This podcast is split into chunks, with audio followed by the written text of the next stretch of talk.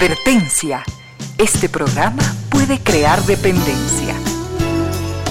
Dependencia de la buena música, del comentario oportuno, del momento poético, de las voces que siempre tienen algo que decir.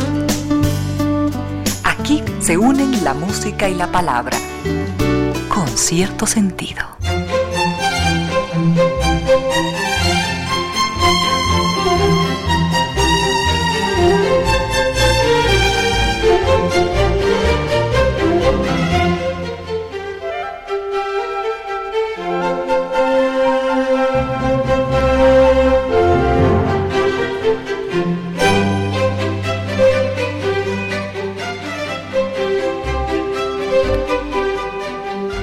3 de la tarde y dos minutos. Bienvenidas, bienvenidos. Gracias por sintonizar Radio Suceso 101.7.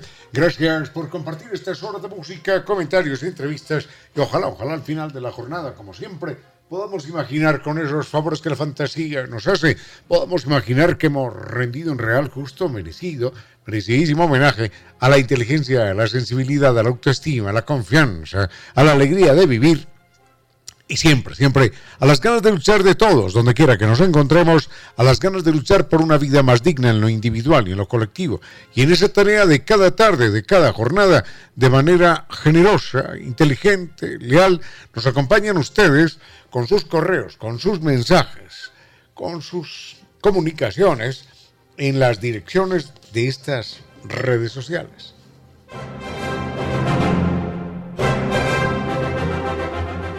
Nuestro correo electrónico es conciertosentidoecuador.gmail.com. En Facebook nos siguen como Concierto Sentido S. En Twitter la cuenta mía personal es eh, arroba Ramiro Díez. Y en Instagram arroba Ramiro Díez Velázquez. Tenemos mucho para compartir en este día 20. ¿Qué día es hoy? Jueves. Jueves 20 de enero del año 2022. Al frente en controles está el doctor Vinicio Soria, dispuesto a entregarnos la, mejor música que, que tiene a su alcance. Y y llegamos gracias a, la presencia de estas empresas e instituciones que creen que la radio, en medio de nuestras humanas e inevitables limitaciones, la radio puede y debe llegar siempre con calidad y calidez.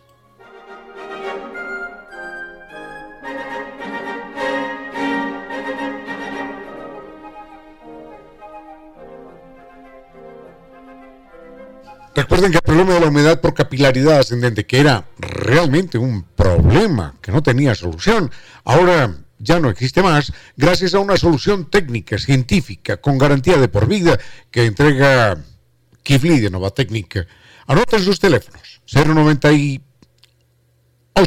2600588 y 098 8185 798 comuníquese con ellos. El correo electrónico es ecuador.novatecnica.com y la página web novatecnica.com. Tenemos mucho para compartir en esta tarde y más adelante, a eso de las 4 de la tarde, vamos a tener una mm, conversación, un contacto con, con España, con una destacada escritora que se llama Adriana Hernández. Ella ha escrito un libro verdaderamente extraordinario en muchos aspectos, en muchos, muchos aspectos, que se llama El juego de la vida.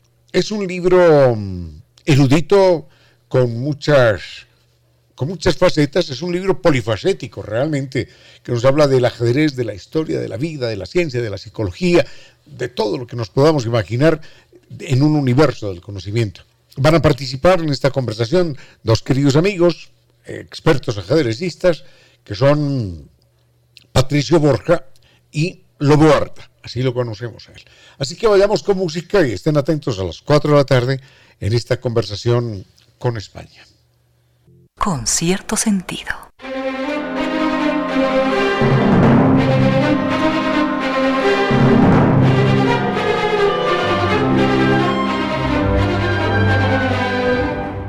Don Galo nos dispara la primera pregunta de esta tarde. Tenemos varias, ojalá las podamos responder con, el tiempo.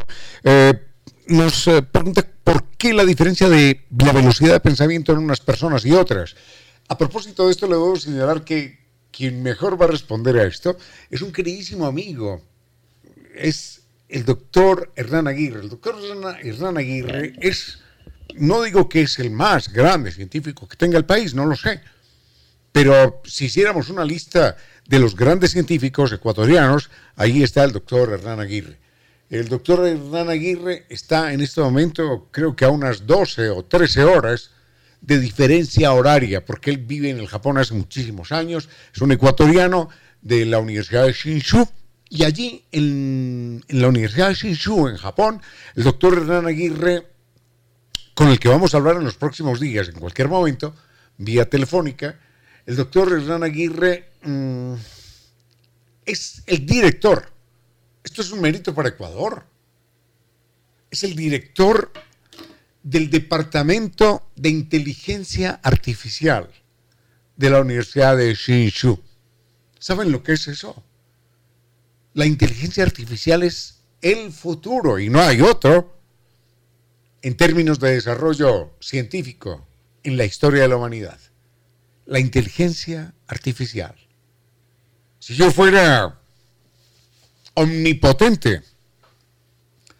Yo diría, bueno, nos vamos a gastar el dinero que nos tengamos que gastar, pero el doctor Hernán Aguirre tiene que trabajar en nuestro país para, para que desarrollemos económica, industrialmente al Ecuador, si es que esa es la perspectiva.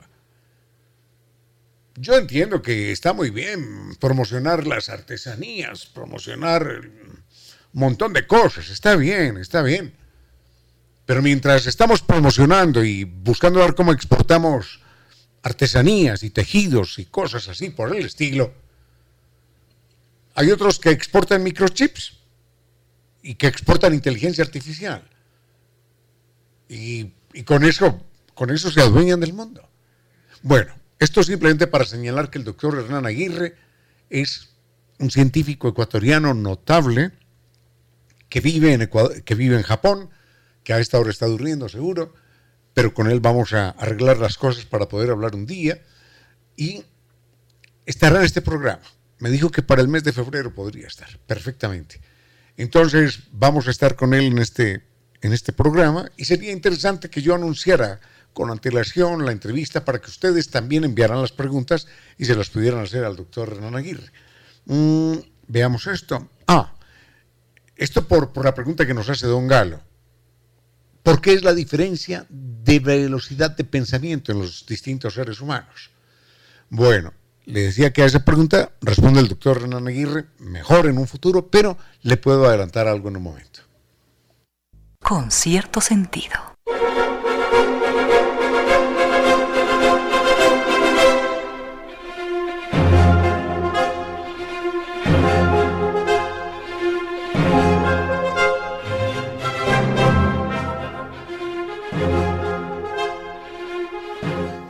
Esta pregunta de Don, Galo, de Don Galo es muy bonita. ¿Cuál es la, la, diferencia o qué es lo que explica la diferencia de, de, velocidad de pensamiento de unos seres humanos frente a otros? La velocidad, por lo menos, la velocidad de la transmisión del impulso eléctrico es exactamente la misma. En una serpiente, por ejemplo, en un ratón, en un borrego, en un trapecista, en un sacerdote, en un futbolista, en alguien que trabaja en radio, la velocidad de la transmisión del impulso eléctrico de una neurona a otra es la misma, es de 500 metros por segundo. Y claro, 500 metros por segundo eh, dentro del cerebro significa que el, el, pensamiento es realmente instantáneo. La velocidad con la que se transmite el dato. Otra cosa es lo que hace la inteligencia de ese animal sea, un ser humano, un ratón, una serpiente o lo que fuere, la, las deducciones que hace el cerebro con esas con esos datos. Por ejemplo, si usted ve un triángulo equilátero y dice eh, A2 más B2 igual a C2, usted sabe, si sabe geometría, sabe que se está refiriendo al teorema de Pitágoras. Si no sabe geometría, no importa. No importa que su cerebro transmita esos datos. Si no sabe qué son esos datos, no puede sacar otra conclusión. Simplemente no puede sacar otra conclusión. Es lo que pasa con el cerebro humano. La transmisión del impulso eléctrico es lo mismo. En un ratón, en un futbolista, en un trapecista, en un gobernante, en, el señor que, en este momento está parado en la esquina, en Vinicio, en usted, en mí, en cualquier persona. Así que lo que diferencia lo que llamamos la velocidad de pensamiento son las conclusiones que ese cerebro, con el software que tiene, que ese cerebro pueda sacar.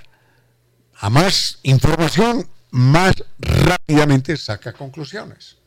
Eso es todo. Es decir, es el conocimiento, no es la velocidad, sino la combinación, la deducción de unos elementos y otros. Pero para eso se necesita información. Vayamos con música y volvemos en un momento. Con cierto sentido.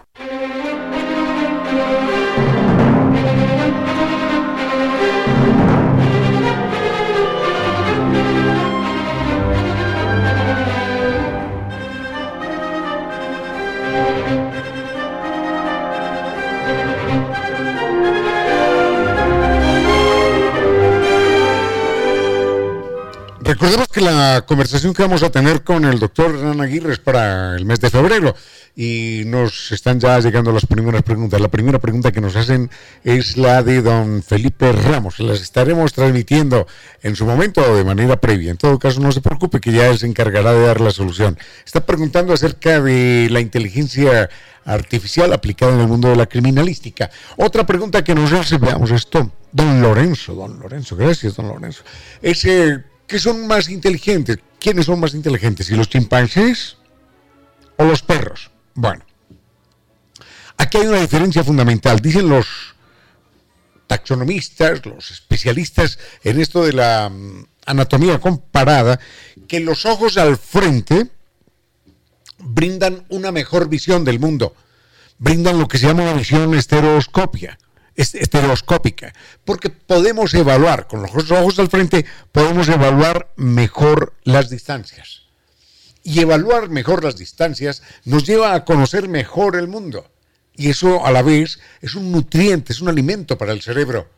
Saber en qué mundo nos estamos moviendo en términos físicos, visuales, eso nos ayuda a entender mejor el mundo y nos va haciendo a la vez más inteligentes.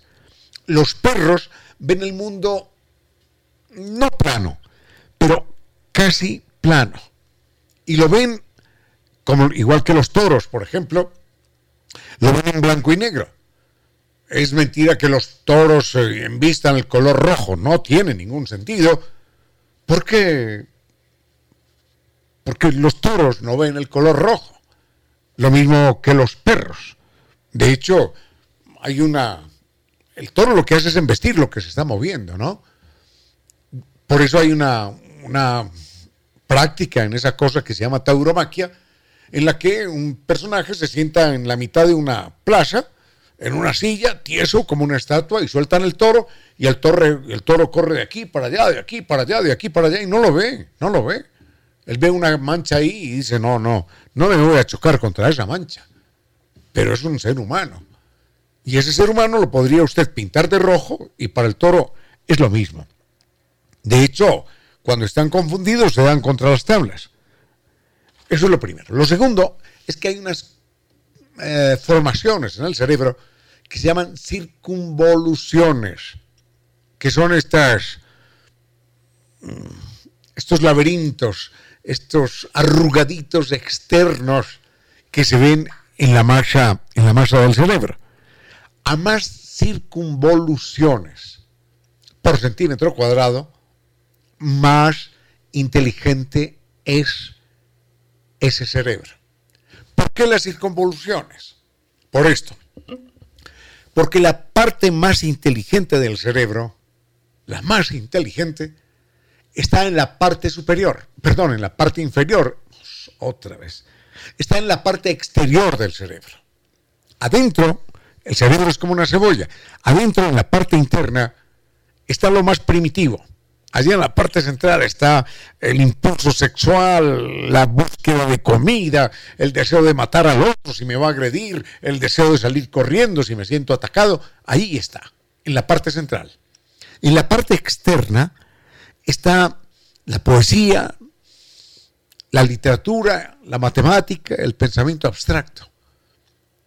La, además, la solidaridad, la empatía, está en la parte externa del cerebro. ¿Por qué entonces esa parte es arrugada? Lo vemos enseguida.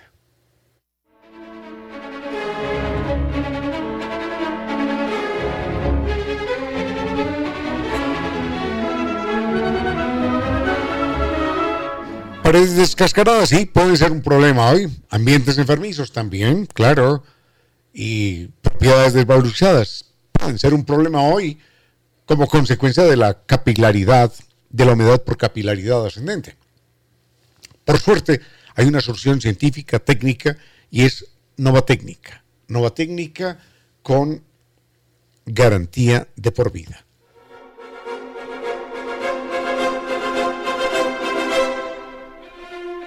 El mail de Nova Técnica es ecuador.novatecnica.com, la página www.novatecnica.com y los teléfonos 098 2600588 y 098 81 85 798.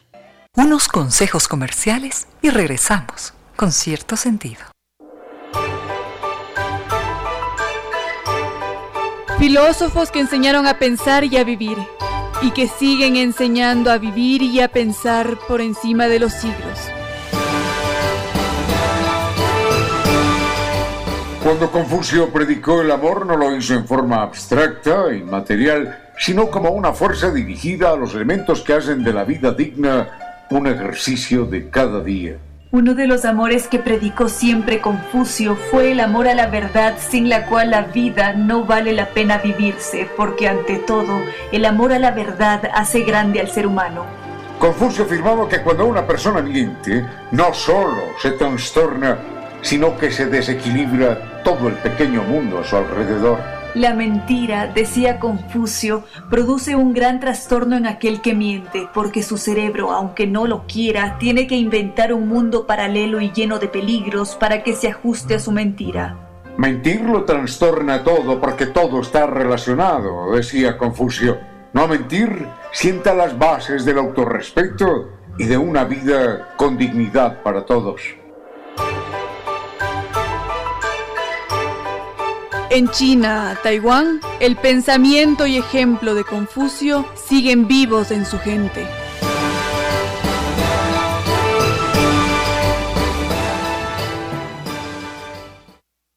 Sigue con ustedes, Ramiro Díez. Con cierto sentido.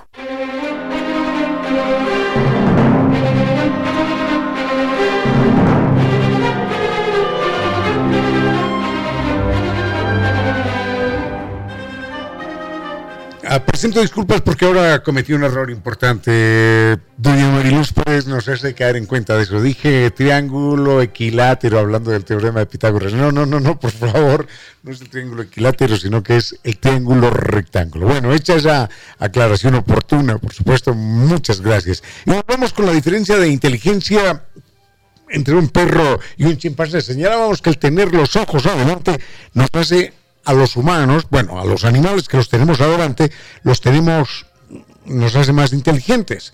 Por otra parte, eh, el número de circunvoluciones, es decir, el número de arruguitas externas que tiene el cerebro.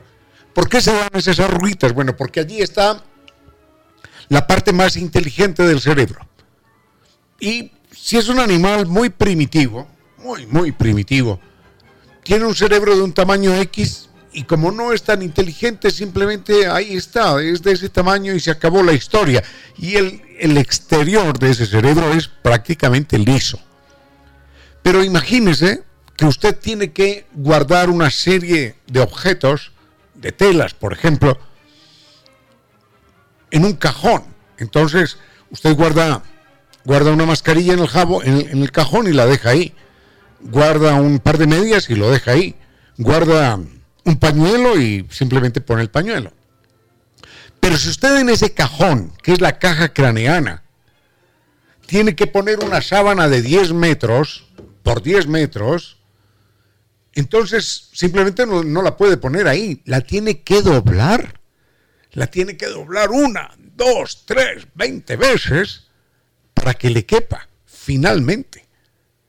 Eso es lo que pasa con esa sábana grande que es la parte inteligente del cerebro.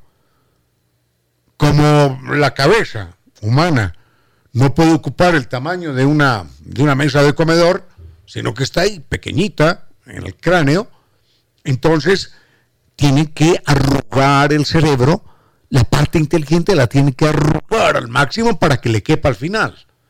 Y por eso, mientras más arruguitas, mientras más vueltas, circunvoluciones tenga el cerebro, más inteligente es.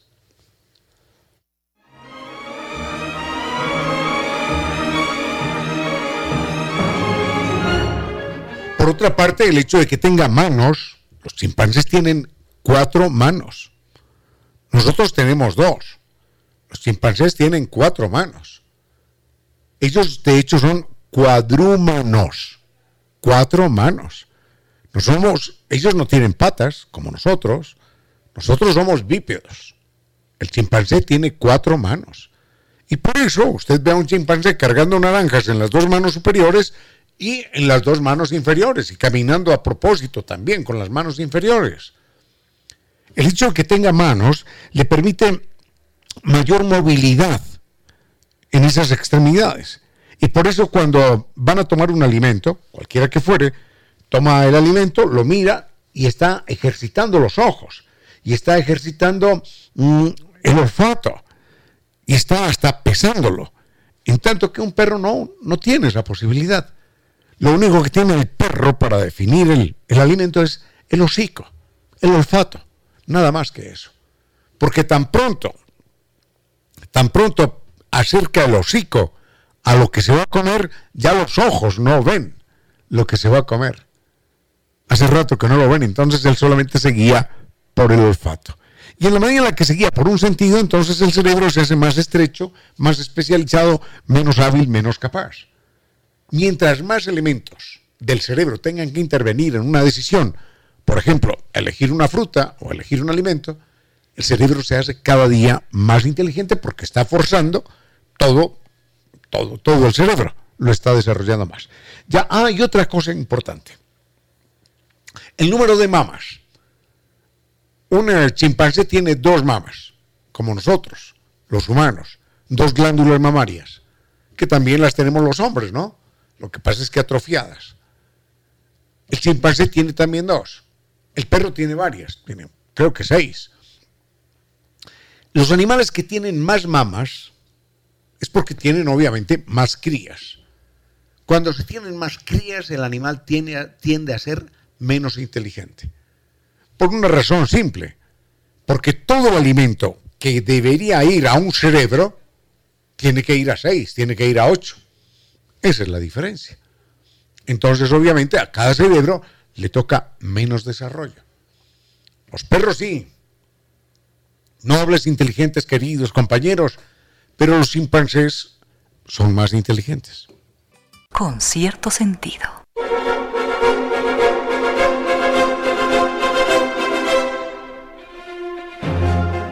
¿Existen o no existen los extraterrestres? Nos pregunta don Eduardo.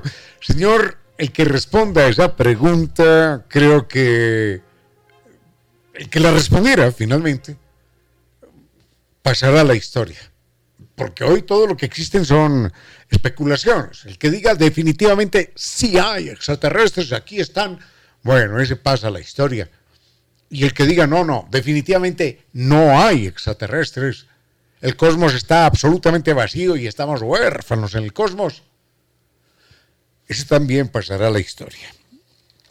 Como decía Gabriel García Márquez refiriéndose, refiriéndose a, bueno, a otro tema, cuando le preguntaron, ¿usted cree en Dios? Y dice, hombre, cuando yo muera, si sobrevivo a esa muerte y voy a tener algún grado de conciencia, si no existe Dios, me voy a sorprender mucho. Y si existe Dios, también me voy a sorprender. también me voy a sorprender mucho. Eso decía García Márquez. Pero aquí es lo mismo. Si hacemos una transferencia al, tema extraterrestres, tendríamos que decir que que si los extraterrestres existen, nos vamos a sorprender mucho. Y si definitivamente no existen, también nos vamos a sorprender mucho, porque no sé cuál de las dos respuestas sea finalmente más conmovedora. Desde mi perspectiva de animal ignorante, absolutamente ignorante, soy un convencido de que el fenómeno de la vida abunda en el cosmos. No solamente existe, no, no es que solamente pueda existir, sino que es inevitable. Se han encontrado nubes, pero nubes son nubes más grandes que nuestro sistema solar, nubes de materia orgánica, nubes, nubes de moléculas precursoras de la vida. Se han encontrado en los, en los meteoritos, se han encontrado aminoácidos. Y los aminoácidos, sabemos, son la base de la proteína y la proteína son la proteína es la vida misma. Entonces, es, prácticamente imposible que en el universo no existan extraterrestres. Recordemos el experimento de Miller, por ahí en el año 53. Él es un muchachito que tiene 24 años en ese momento en la universidad, creo que de Stanford, en Estados Unidos, y el tipo, jovencito, lo que hace es reproducir en una bombona las condiciones de vida que tenía la Tierra las condiciones, no de vida, sino las condiciones que tenía la Tierra hace 3.800 millones de años. Dióxido de carbono, ácido sulfúrico y, ya, venga, y CO2. Sometió esto, sometió esto a descargas eléctricas y a luminiscencias intensas como las tormentas que se vivían en la Tierra hace 3.800 millones de años, y a los cuatro días, en esa bombona de gas, de, vidrio, perdón, aparecieron los primeros aminoácidos. Quien sepa de biología sabe qué son los aminoácidos, son la base de la vida. Así que en tres días aparecen en una bombona de cristal, imagínense lo que puede aparecer en mil millones de años. Por otra parte, ya esto es puramente especulativo. Cuando empiezan a decir, no, es que mire, que las pirámides de Egipto y una cosa y la otra, bueno, a eso nos podemos referir más adelante. Con cierto sentido.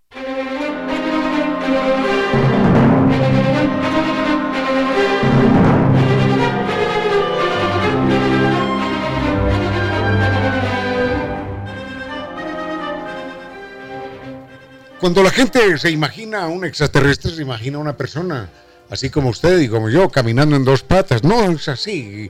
Somos producto de 3.800 millones de años de evolución y si existen otras formas de inteligencia en el cosmos, esas formas de inteligencia no tienen por qué haber eh, evolucionado hasta tener una forma humana. No, no necesariamente. Pueden, pueden ser seres redondos, absolutamente redondos, con ocho extremidades, Mm, con, ocho ojos en la cabeza, mirando para todas partes, no tienen por qué ser humanoides, no tienen por qué parecerse a nosotros. Ahora, decir que, que los extraterrestres vinieron aquí a fabricarnos, a, a montarnos las, las pirámides, bueno, es simplemente delirante, porque vale la pena señalar que allí trabajaron durante años, durante décadas, millones de esclavos, millones. Murieron además allí. Pero no solo eso, como en la, como en la muralla china. La muralla china, por ejemplo, es el más grande cementerio que hay en el mundo. Que no, hombre, que es la muralla china. No, sí. La muralla china es el más grande cementerio que hay en el mundo. Porque los millones de obreros que se iban, esclavos que se iban muriendo, eran utilizados para rellenar la misma muralla. Cuando uno camina sobre la muralla china, está caminando sobre tumbas, millones de tumbas. De idéntica manera, las pirámides de Egipto son eso, con un detalle adicional. Como eran para enterrar al faraón, que iba a emprender un viaje muy largo, bastante largo, entonces les hicieron sanitario ¿no? Enterraron al faraón ahí al lado del sanitario porque, claro, en ese viaje tan largo, en un momento dado se le ocurría ir al baño. Bueno, esto fue hace 5.000 años. en 5.000 años nunca utilizaron el sanitario. Si los extraterrestres hubiesen sido inteligentes, se hubieran dedicado a ayudarles a construir cosas más importantes que un sanitario que costaba millones de vidas. Finalmente, esas son las, las pirámides de Egipto, un monumento a la soberbia humana, a la prepotencia de un faraón, que se construye su tumba y su sanitario a costa de la vida de millones de personas. Yo odio cuando veo ese monumento. Lo tengo que lo veo desde esa perspectiva. Ahora, si nos ayudaban a, a esto, bueno, ¿por qué no nos ayudaron a cosas más útiles? Por ejemplo, a decirnos, atención con la revolución industrial, ¿eh? Que van a acabar con el planeta, van a acabar con la vida. Atención con, en los años 20 o 30, nos hubieran dicho, atención con los clorofluorocarbonados, que van a acabar con la capa de ozono, y si se acaba la capa de ozono, se acaba, se acaba la vida en el planeta Tierra.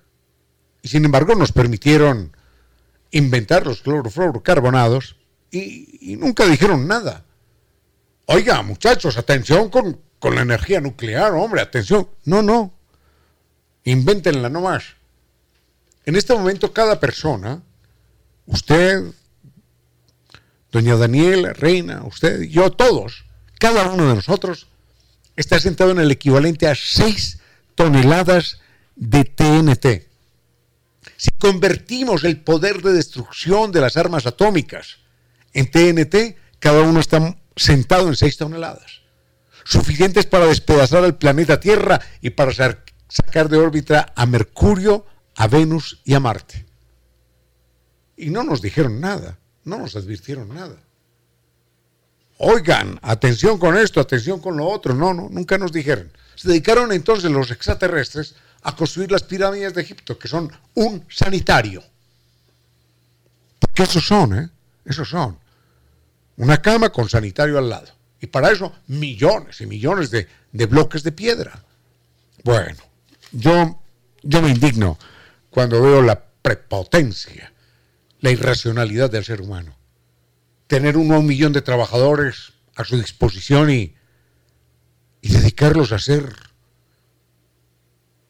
una tumba de ese tamaño, con ese costo en vidas. Bueno, el ser humano es,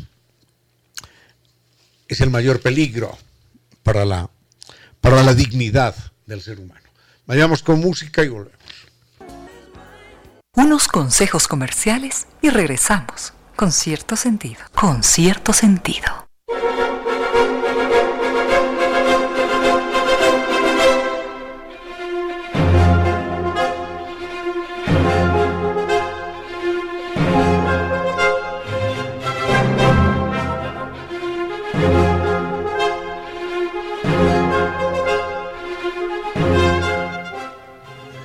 Muy bien, eh, son las 4 y, y 5 minutos de la tarde, son las 10 de la noche y 5 minutos en Barcelona, España. Y allí en Barcelona, España, nos acompaña y vamos a compartir eh, con ella la escritora, muy joven, en verdad, erudita, extraordinaria, mujer que nos ha regalado una obra maravillosa que se llama El Juego de la Vida. Ella es Adriana Hernández. Y nos acompañan también en Quito dos queridísimos amigos, grandes ajedrecistas, Lobo Arda, Luis Armas, eh, pero más conocido como Lobo Arda, y Patricio Goyert.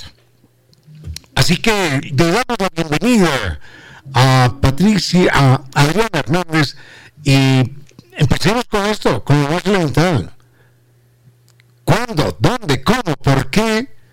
Dio usted los primeros pasos en ese universo inagotable del ajedrez?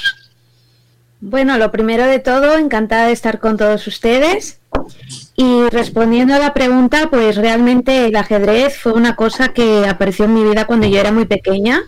Tenía alrededor de cinco años, porque a mi abuelo y es recientemente que volví a, a todo lo que tiene que ver con el ajedrez. ¿Qué mm, elemento fundamental fue la que la condujo a usted a descubrir que este universo de 64 escaques, de 64 casillas, era de alguna forma un espejo en el que nos podíamos mirar y una gran ventana que se abría al universo de la vida con todas sus complicaciones y maravillas. Bueno, eso era algo que yo ya cuando era pequeña mm, me parecía que lo que aprendía con mi abuelo jugando era de alguna manera como cuando nos movemos en la vida. Pero cuando vi el año pasado Gambito de Dama, mm, recordé todo aquello, pues sobre todo en el último capítulo, cuando la protagonista sale y hay una cantidad enorme de gente esperándola, mm, me vino a la idea todo esto de querer combinar la psicología con el ajedrez porque pensé que, la serie más allá de hablar del juego hablaba de la vida. Y, también por las piezas mismas, porque cada pieza tiene una esencia particular y eso para mí eran como cualidades personales. Unos tenemos más desarrollado el caballo, otros tenemos más desarrollada la torre, pero realmente era algo que yo pensaba de pequeña y que esa serie hizo que retomase y lo ofreciese a través, a, través de esta fusión de psicología con ajedrez.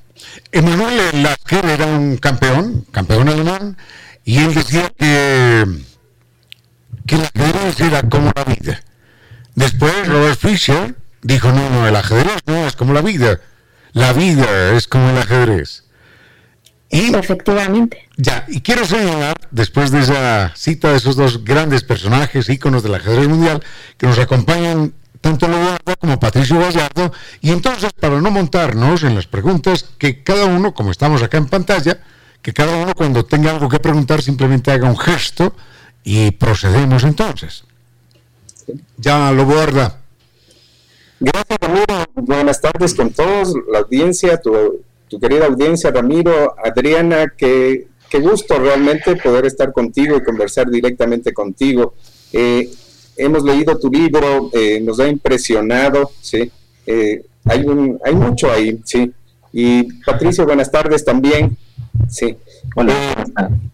te quería comentar, Adriana, el ajedrez, que es un juego, tiene mucho que ver con la historia del ser humano. los juegos se crearon desde el comienzo del ser humano para, poder, para poderse entrenar, para, para poder eh, lograr las habilidades que necesitaban para sobrevivir o para desarrollarse. ¿sí? una cosa importante es que tal vez el ajedrez es, un juego que tiene más que ver con el ser humano que los otros porque está directamente a la parte mental, ¿sí? que nos diferencia del resto de animales.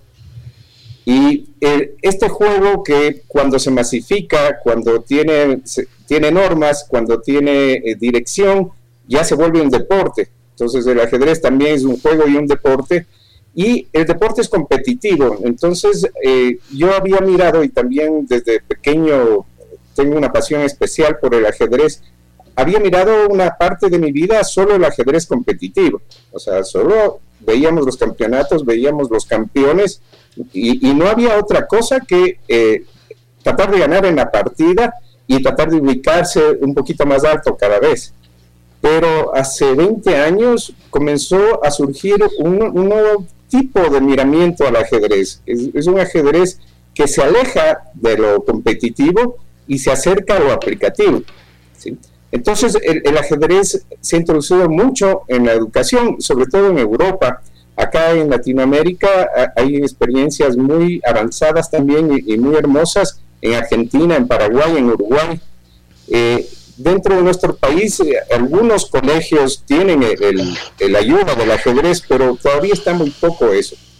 Eh, y yo me he identificado mucho en tu libro por esa aplicación y, los simbolismos que tú haces del ajedrez, de las piezas del ajedrez, de los aspectos del ajedrez.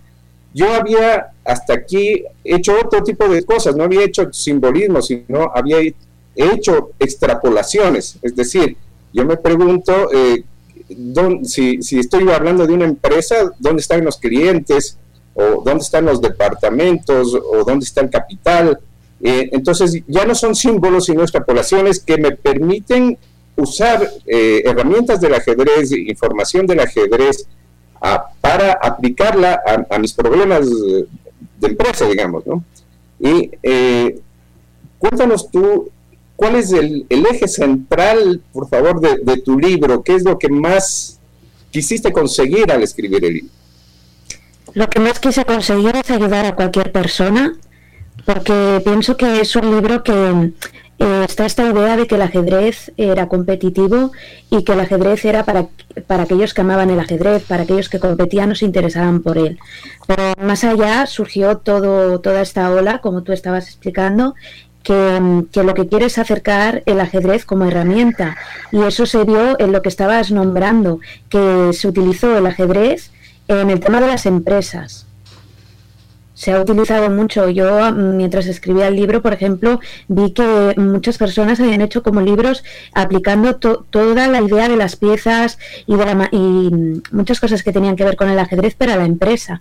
Y sin embargo, yo, por ejemplo, pienso que la esencia del libro es ayudar y ayudar en la vida. Y también creo que lo más importante es que aquellos que aman el juego mm, pueden encontrar una parte en, en ver cómo mm, yo lo veo de mi óptica, ¿no? Pero en ver cómo a través del ajedrez puedo traer a colación muchos otros temas. Permítame decirle que este es un punto fundamental, porque el ajedrez está lleno de acciones y cada jugador tiene sus propios, sus propios preferidos. Por ejemplo, a, a mí me gusta mucho uno que dice, no hay nada más difícil que ganar que una partida ganada.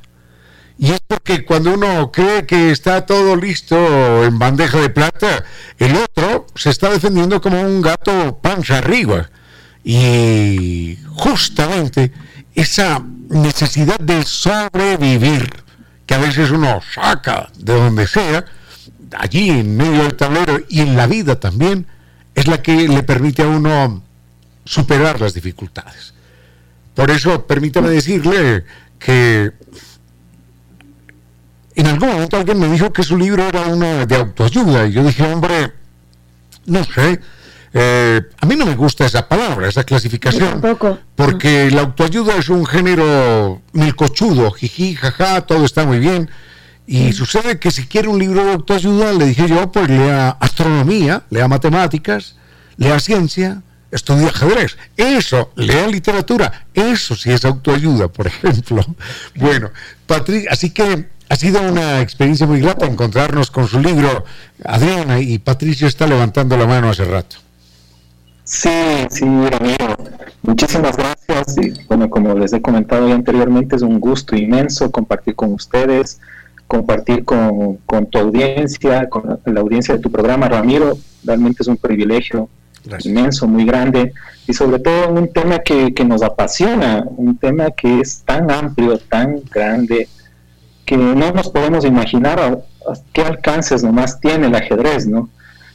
Y tu, tu libro es, una sorpresa que, que, la descubrimos recientemente, una sorpresa gratísima, muy grande, porque se ve un esfuerzo inmenso en tu trabajo. Mm. Se, se detalla tantas cosas, eh, personajes, anécdotas, mm. eh, herramientas, eventos.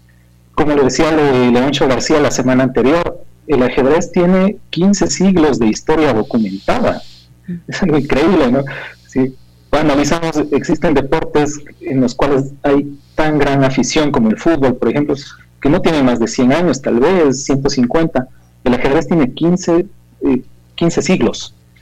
Y en base a eso vamos a encontrar personajes interesantes, ¿no? Como, dicen en España, variopintos, pero tan interesantes, tan, con tantas facetas, con tantas anécdotas y enseñanzas, que, es lo importante. Tú nos comentas que te, inspiró o te motivó escribir el libro posterior a ver la serie Queen Gambit. Es una serie muy famosa, ¿no? Gambito de Dama. Mm. Y tú mencionas la, la, parte final, que yo creo que es lo mejor de la serie desde mi punto de vista personal, ¿no? Mm. Cuando ella, el personaje, gana el campeonato mundial y su adversario, ¿no? este, este soviético, porque se, se ambienta en la época soviética, le felicita, le, le, hace una reverencia, y ella se va al final a una plaza que se entiende que es en Moscú, y unos señores, ¿no? ya de, de, bastante edad, le reconocen a ella, le reconocen como la campeona mundial, unos señores soviéticos, y le felicitan, le, le idolatran es increíble, ¿no? Es como que viniera hoy un futbolista, no sé, futbolista que nosotros Ecuador jugamos la, final del campeonato mundial y perdemos contra Colombia, por poner un ejemplo. Y viene acá un colombiano y en la calle le encontramos y le, reverenciamos. Es increíble, ¿no? Esto muestra lo que es el ajedrez. El ajedrez es un deporte de nobleza y, con muchísimas enseñanzas. Yo quiero comentar desde mi punto de vista cuál es una definición muy interesante que, me gusta bastante sobre el ajedrez, que la da Tigran Petrosian. Él fue el quinto, el noveno campeón mundial, ¿no? él fue soviético, pero de, origen armenio. Si él, si él, naciera hoy, viviera hoy, sería armenio realmente, ¿no? no sería soviético, no sería ruso. Veces nos confundimos lo que es la Unión Soviética con Rusia, ¿no? Y él, él dice que el ajedrez es un juego por su forma, un arte por su contenido y una ciencia por su dificultad. Yo agregaría algo más, y es un misterio también. Es un misterio. Y aquí quiero comentar ese famoso poema de Borges que, que tanto amigo que, que por lo general nos, lo declama, ¿no? Cuando él, menciona, dice, Dios mueve al jugador y este la pieza. ¿Qué Dios detrás de Dios la trama empieza? Hay un misterio ahí muy grande. Y bueno, podemos hablar tanto, hay tantos eventos que tú los, los expones en el libro que son fascinantes, como por ejemplo el arte y el ajedrez, la literatura y el ajedrez varios personajes y bueno, podríamos pasarnos días conversando sobre eso, ¿no? eso es lo que, quería comentar. ¿Cuál es una definición yo creo que es muy válida del ajedrez? El ajedrez es tan amplio, cuando se dice es una ciencia, por su dificultad, es tanta literatura, tanta investigación que se ha escrito del ajedrez, tantos libros. Es como una ciencia, es una ciencia definitivamente. Es un arte, claro, porque se va construyendo ideas, se va construyendo planes, eh, se va desarrollando mentalmente y después se las ejecuta.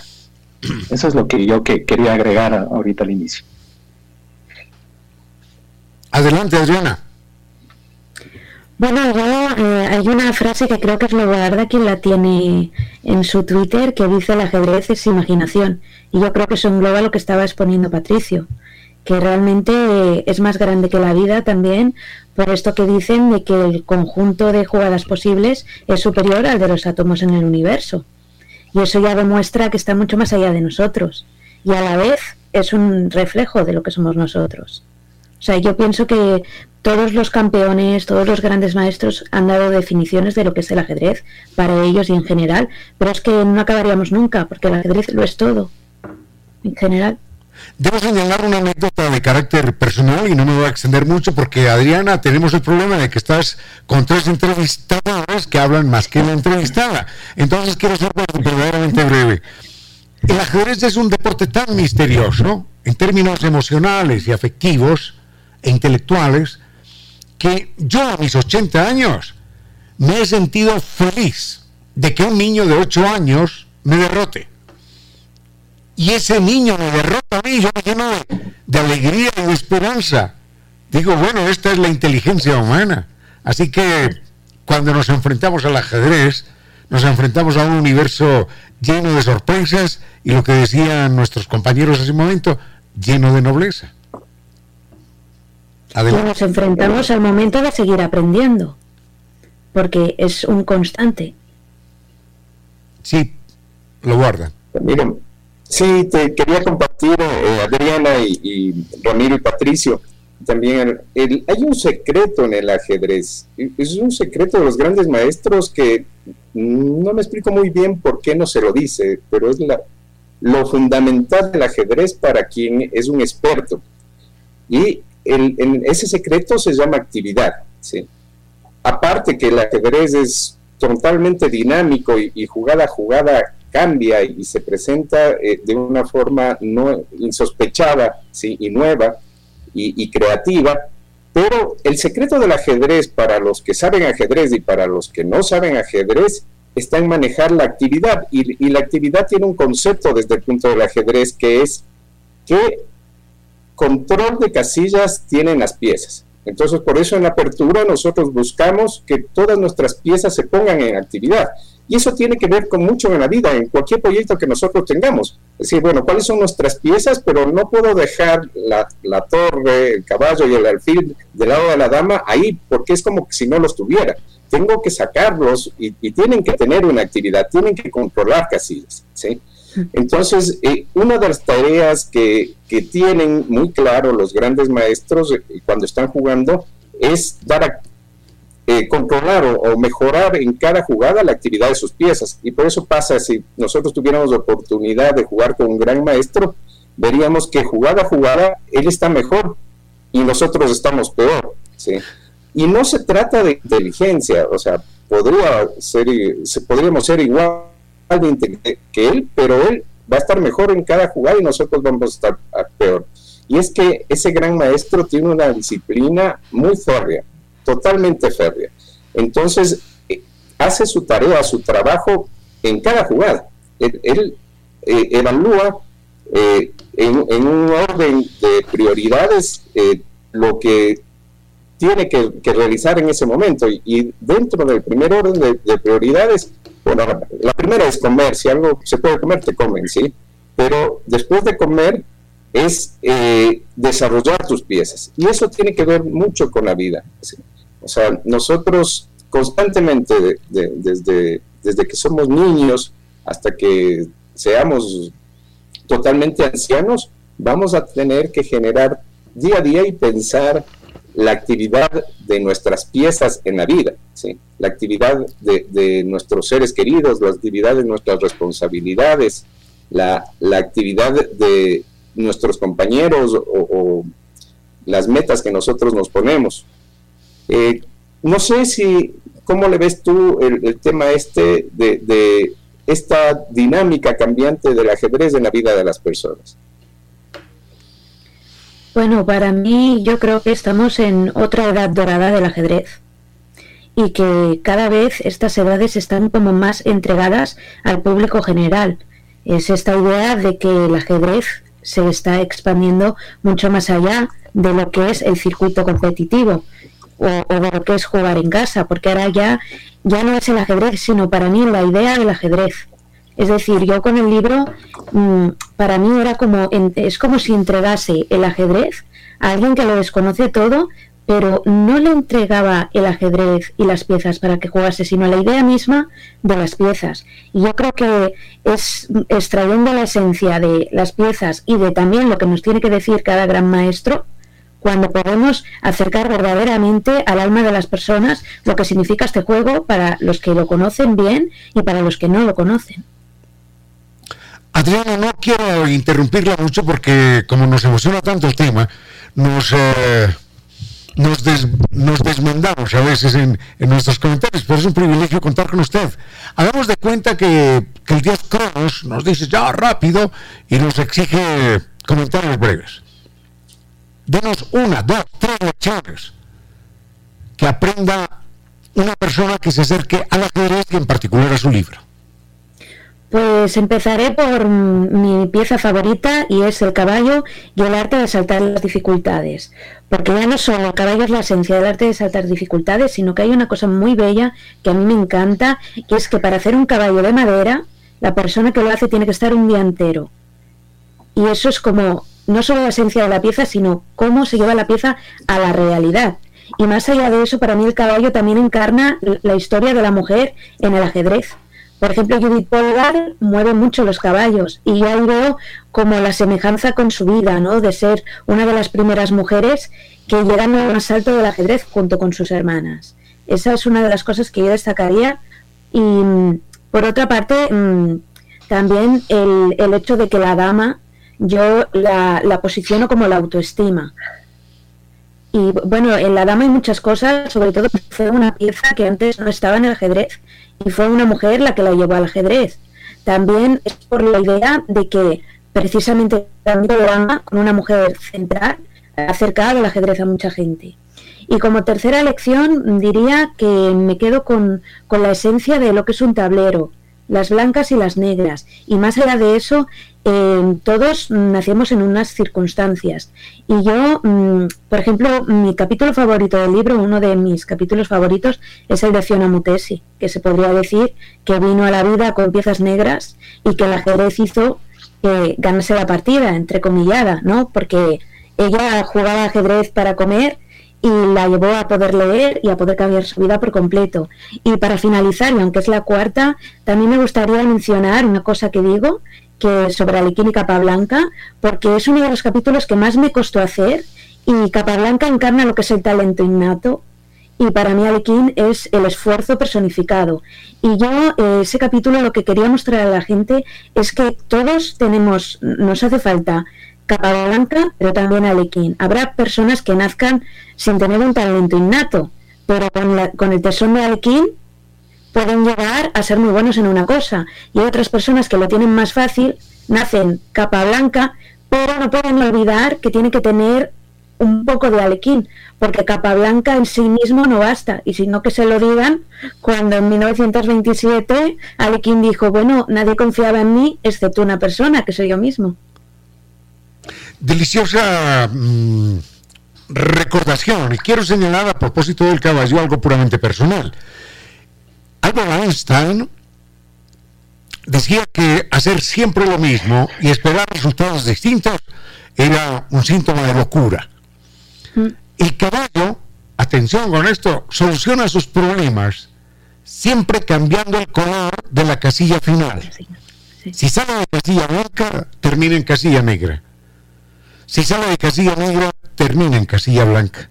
Eso significa que en algún momento de nuestras vidas tenemos que hacer un switch off y cambiar a otra, a otra manera de ver el mundo, a otra manera de pensar para poder encontrar soluciones. Esa es una, una lección que yo eh, deduciría del movimiento del caballo.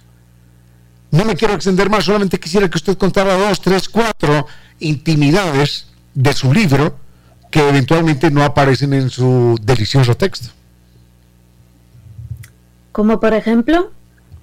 Usted las elige porque al fin y al cabo son sus intimidades. ¿Cuánto tiempo le costó? Tuvo desalientos, tuvo ansiedades, tuvo angustias, tuvo dudas. Tuve sueños con los campeonatos mundiales y tuve la sensación de haber asistido a, a la sexta partida entre Spassky y Fischer. Soñé una noche con ellos. Ah. Y, tuve la sensación de haber estado porque era como que, aunque yo estaba, mm, estaba cada día escribiendo, ¿no? Pero cuando me iba a la cama los veía. Y era como si se me acercasen a contarme cosas. Eh, yo me acuerdo un día que me fui a, la cama y había estado escribiendo sobre Kasparov cuando Judith Polgar lo venció en 2002, creo. Y, eso lo cambió todo. Y me acuerdo que ese día cuando cerré los ojos mm, veía sus caras, pero muy cerca de mí. O sea, era como si, más allá del libro se, se, estuviesen interfiriendo en mi subconsciente. O sea, llegó un momento que estaba como dentro de mí. Y mira, una de las cosas más difíciles fue seleccionar quién iba a estar en el libro. Porque como hemos estado comentando, historias extraordinarias de, de gente de toda condición, eh, he tenido que elegir mucho, muchas cosas han quedado fuera del libro.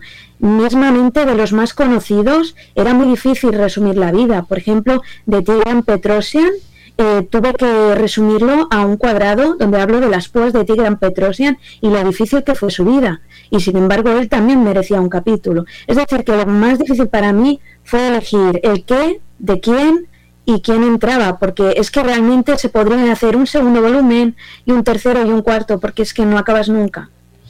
Patricia, ¿tienes algo que decir? Sí, eh, muy interesante todo lo que nos comentas, Adrián. En realidad, se, podrías escribir varios volúmenes sobre tantas historias del ajedrez. Es muy, muy brillante como tú lo desarrollas. Y los 64 capítulos, todos tienen una enseñanza, todos tienen un dato importante que, te genera reflexión. yo te quería consultar por un capítulo que ya está al final, en que tú mencionas a Víctor Franklin, que, él fue un famoso psicoanalista que es sobre austriaco, judío austriaco que sobrevivió, sobrevivió a Auschwitz, al campo de concentración, y escribe un libro muy interesante que fue famoso, lamentablemente hoy ya ha perdido un poco esa fama, que se llama El, hombre en busca del sentido, no del destino, del sentido cuando tiene todo que ver eso con el ajedrez, por supuesto. Uno tiene que encontrar el sentido en los planes, en las jugadas tácticas y en la vida. ¿Qué te motivó a, considerarle a él? Bueno, es un personaje que solo con su vida ya nos enseña tanto, ¿no?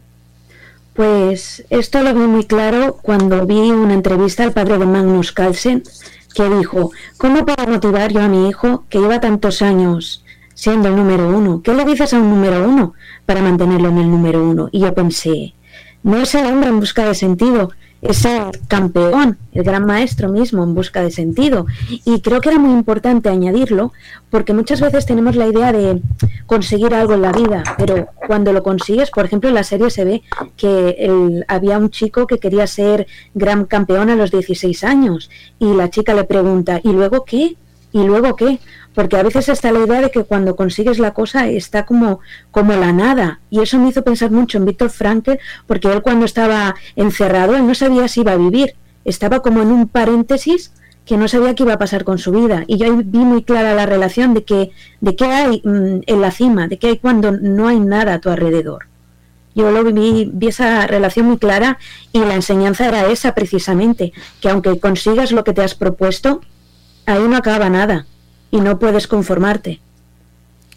Una de las eh, herencias que deja su libro es eh, recordar que así como la vida es a ratitos un calvario, el ajedrez también puede llegar a serlo.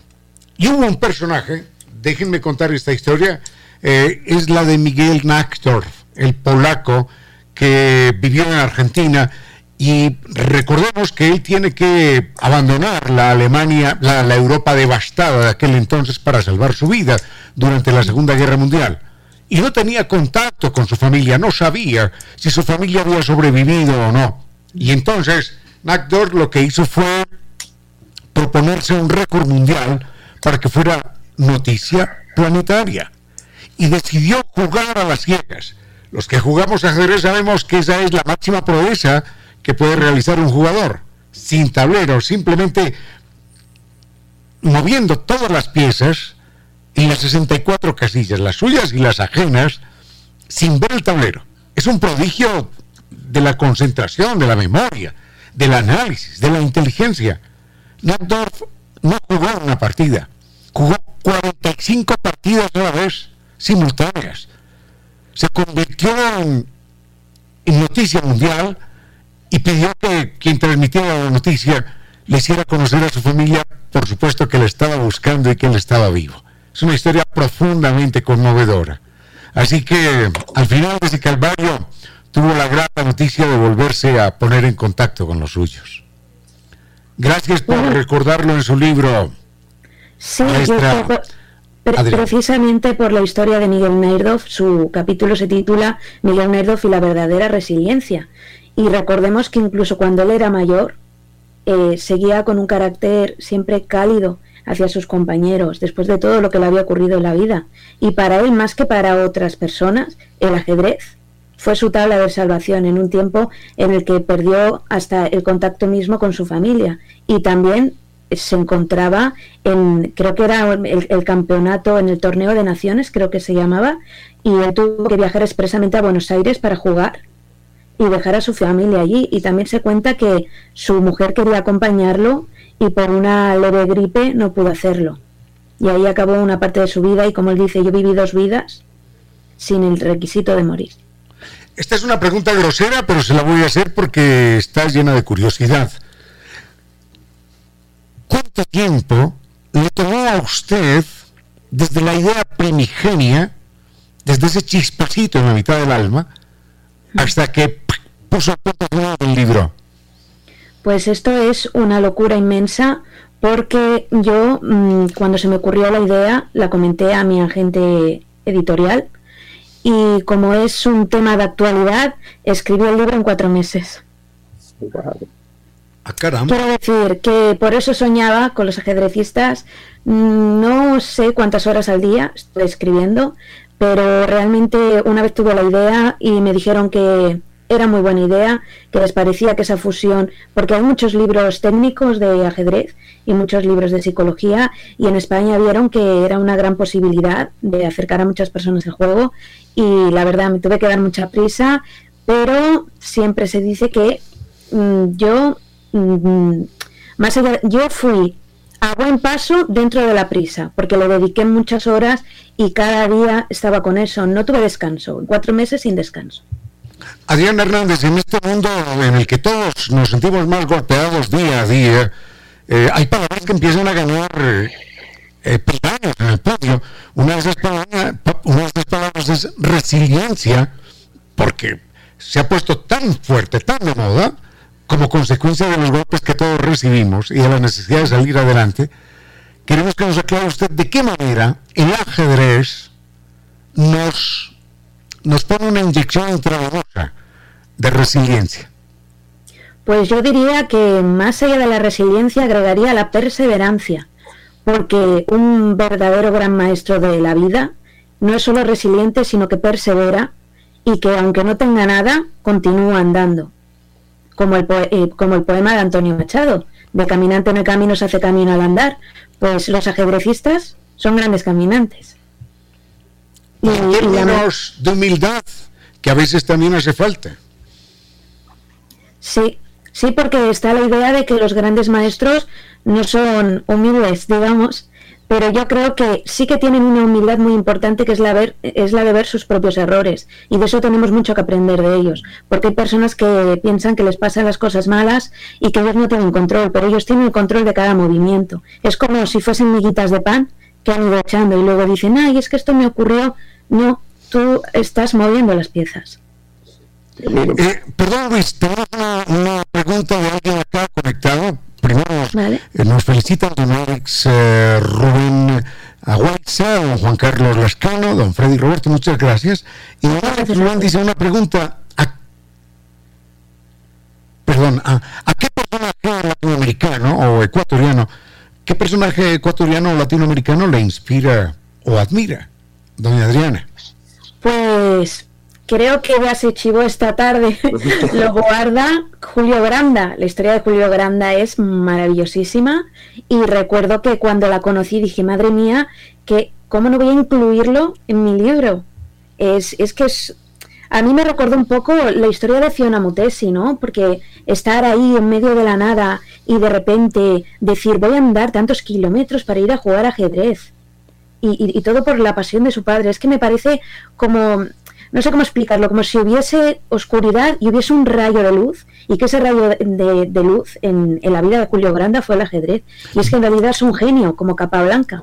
Por favor, historia desde el principio, porque no todo el mundo habrá leído el capítulo. Bueno, yo lo que cuento en el libro es que cuando él era pequeño, su padre se interesó en el ajedrez por las partidas de Fischer con Spassky, si no recuerdo mal, y mm, hizo que sus hermanos jugasen al ajedrez. Pero entonces, ¿qué ocurrió? Que Julio quiso también. Él era más pequeño, pero quiso. Y, la verdad es que su familia, por lo que tengo entendido, estuvo siempre dedicada al campo, él mismo también. No se preparó como se preparan los grandes maestros y aún así demostraba que era un verdadero genio. O sea, es que realmente para el poco entrenamiento profesional, digamos, que él tuvo, era una persona que derrochaba sabiduría en, el ajedrez y fue inesperado incluso para su propio padre, por esto que cuento, porque fue por su propio pie que él entró en ese mundo y quiso ser lo que llegó a ser, bueno, lo que es. Adriana, cuando, cuando yo encontré eh, la página de Julio Granda, eh, me emocionó muchísimo y, no sabía de dónde lo sacaste tú. Eh, para mí es uno de los ajedrecistas que más admiro. Julio Granda es el, mejor, el gran maestro, el mejor gran maestro, el primer tablero de Perú en los últimos 30 años, ¿sí?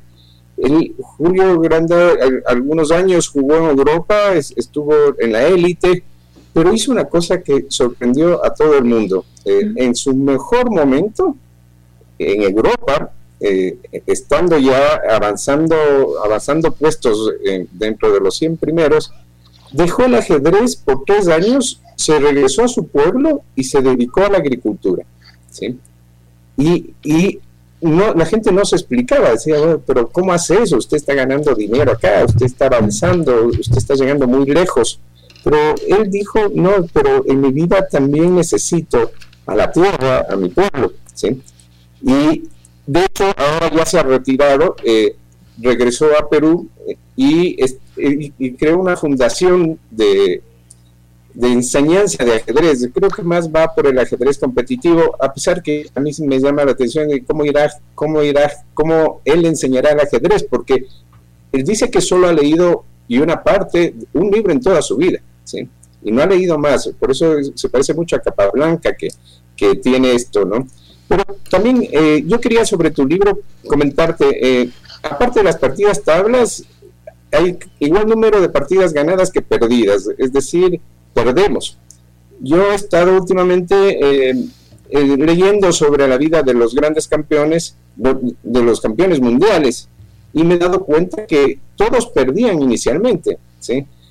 Una anécdota, a pesar que Fischer lo negaba, Fischer cada que perdía y perdía muchísimo, ¿sí? Cada que perdía lloraba, ¿sí? Se ponía a llorar y el, aprender a perder, que es una de, las cosas que el ajedrez nos puede dar, ¿sí? Es una cosa lindísima, o sea, el, el, y, tiene que ver mucho con la vida, porque en la vida no solo ganamos, también perdemos. Y, y, eso nos sucede diariamente y, la posibilidad de reponernos es sumamente importante. Quisiera que nos comentes sobre esto de tu libro. Bueno, esto que estás comentando es que me recuerda muchísimo a Uyifan, porque ella también, estando en lo más alto, decidió retirarse y ser profesora. Y hay una cosa muy bonita que ella decía, y era que hay más colores más allá del ajedrez. Es decir, tú en el tablero tienes las casillas blancas y las casillas negras, pero ella siempre decía que hay más colores fuera. Y yo creo que Julia Granda fue eso lo que quiso, ir más allá, no quedarse simplemente en los límites del tablero. Y este es un peligro que a Bobby Fischer, mm, quiero decir que en la vida de Bobby Fischer no hubo más colores, solo hubo el blanco y el negro. Porque realmente él se Diga, diga. Adriana, eh, le proponemos que salgamos a cenar nosotros uno, dos, tres, cuatro y tres ajedrecistas más, esta noche simbólicamente. Tres ajedrecistas famosos en la historia. Invite a esos tres ajedrecistas, díganos quiénes son y por qué invitaría a cada uno de ellos. Invitaría a Alequín por su gran historia, para hablar de la perseverancia y de cómo, de, de, la verdadera confianza en sí mismo, cuando todo el mundo la ha perdido. Invitaría a Fiona Mutesi, porque me parece un ser extraordinario, y invitaría también a Miguel Nairdoff, porque tengo delirio por, por una persona que lo perdió todo y seguía sonriendo. ¿Qué recomendaciones le daría a usted a las personas que dicen, pero ¿cómo me voy a sentar yo frente a una mesa de ajedrez en silencio una, dos o tres horas. ¿Qué le explicaría a usted para decirles que ese universo está lleno de emociones inmensas? Yo le diría que no se sienta en silencio, que está hablando consigo mismo sin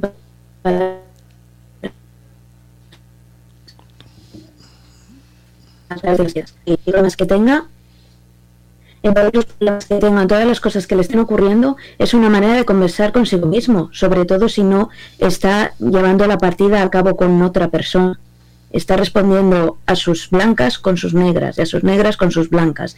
Y es una manera de, como cuando dicen que hay que anotar las cosas para verlas en claro, creo que el ajedrez es lo mismo. Anotar y ver cómo mm, encima del tablero puedes ver realmente la esencia de lo que te está ocurriendo y cuál puede ser la salida a todo eso.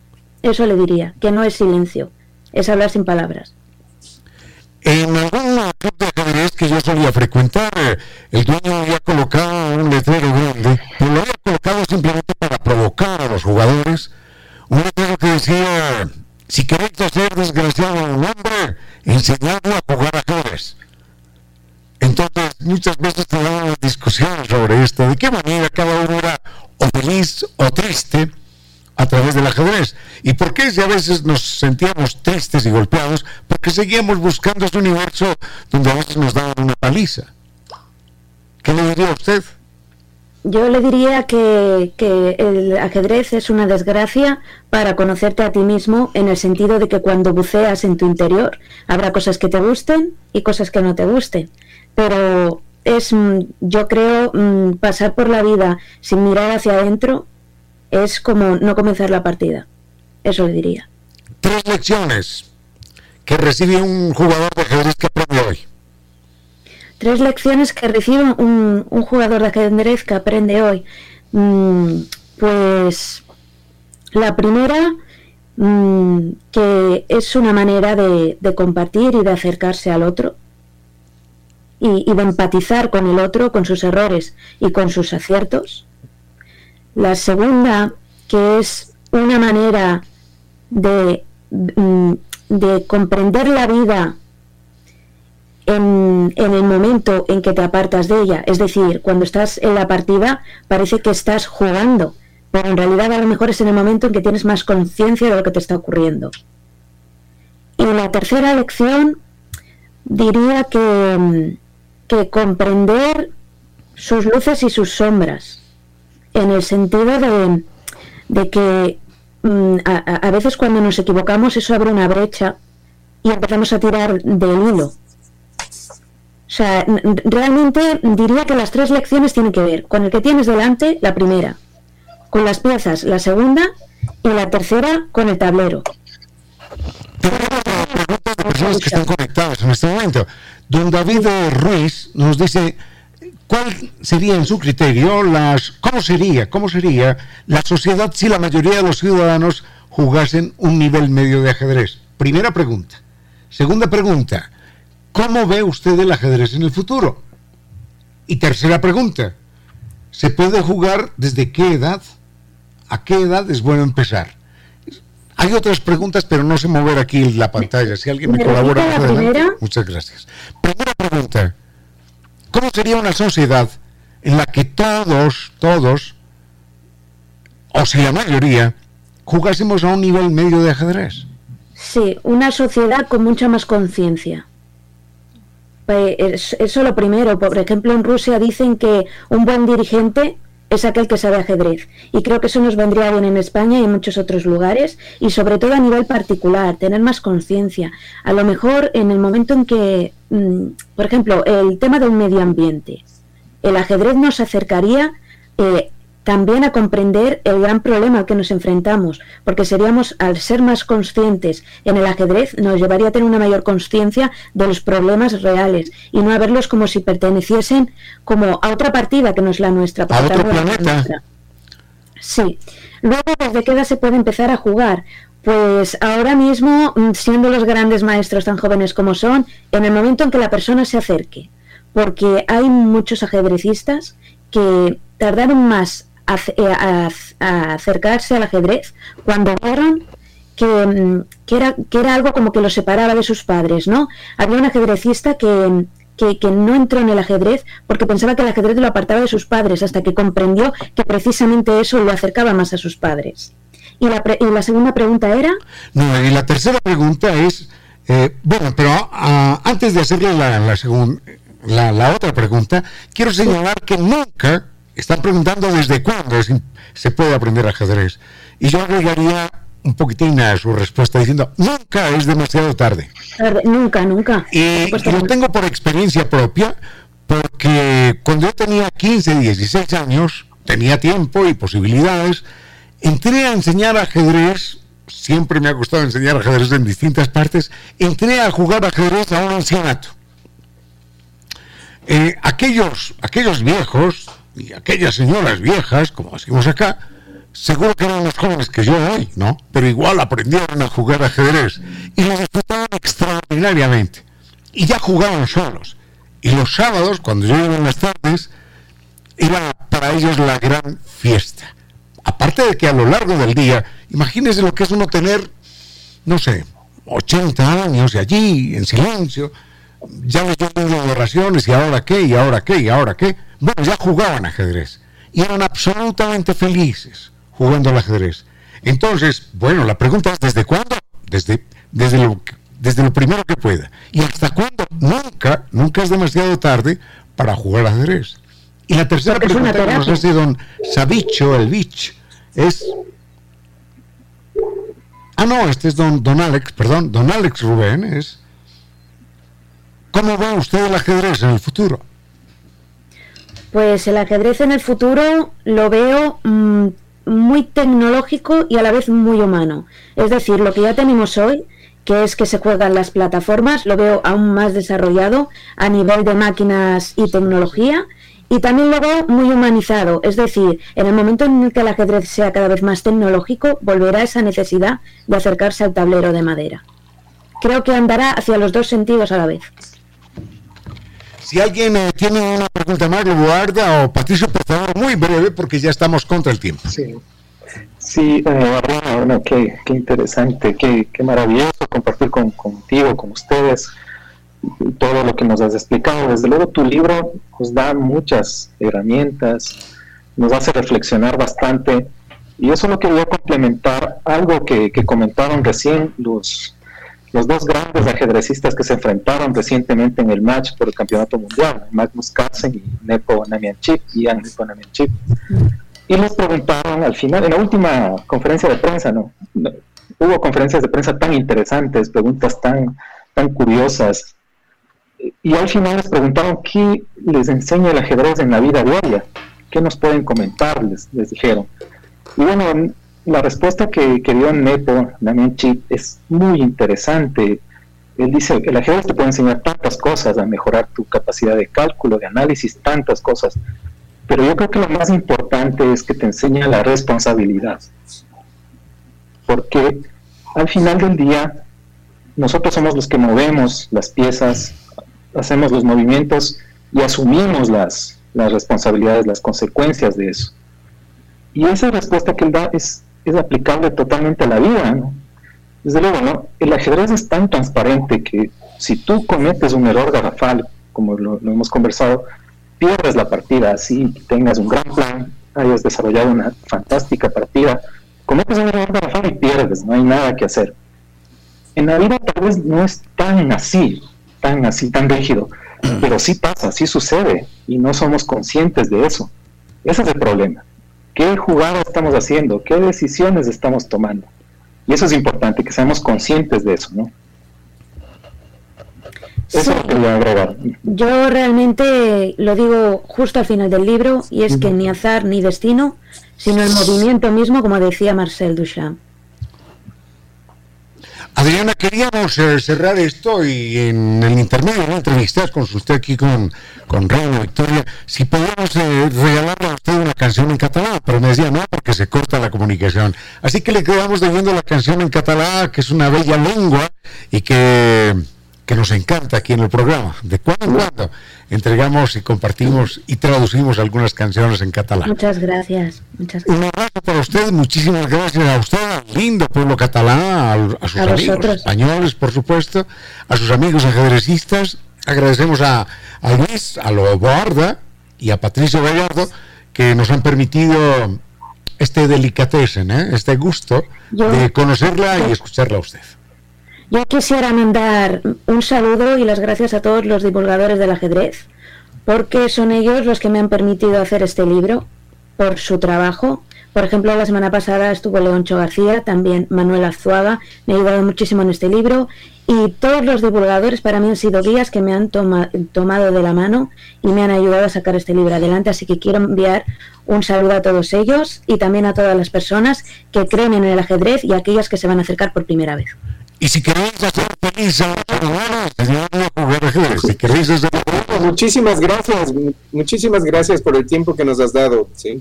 Y, qué lindo A vosotros, a vosotros, muchas gracias. Muchísimas gracias. Gracias. Muchas gracias. Muchas gracias. Feliz día.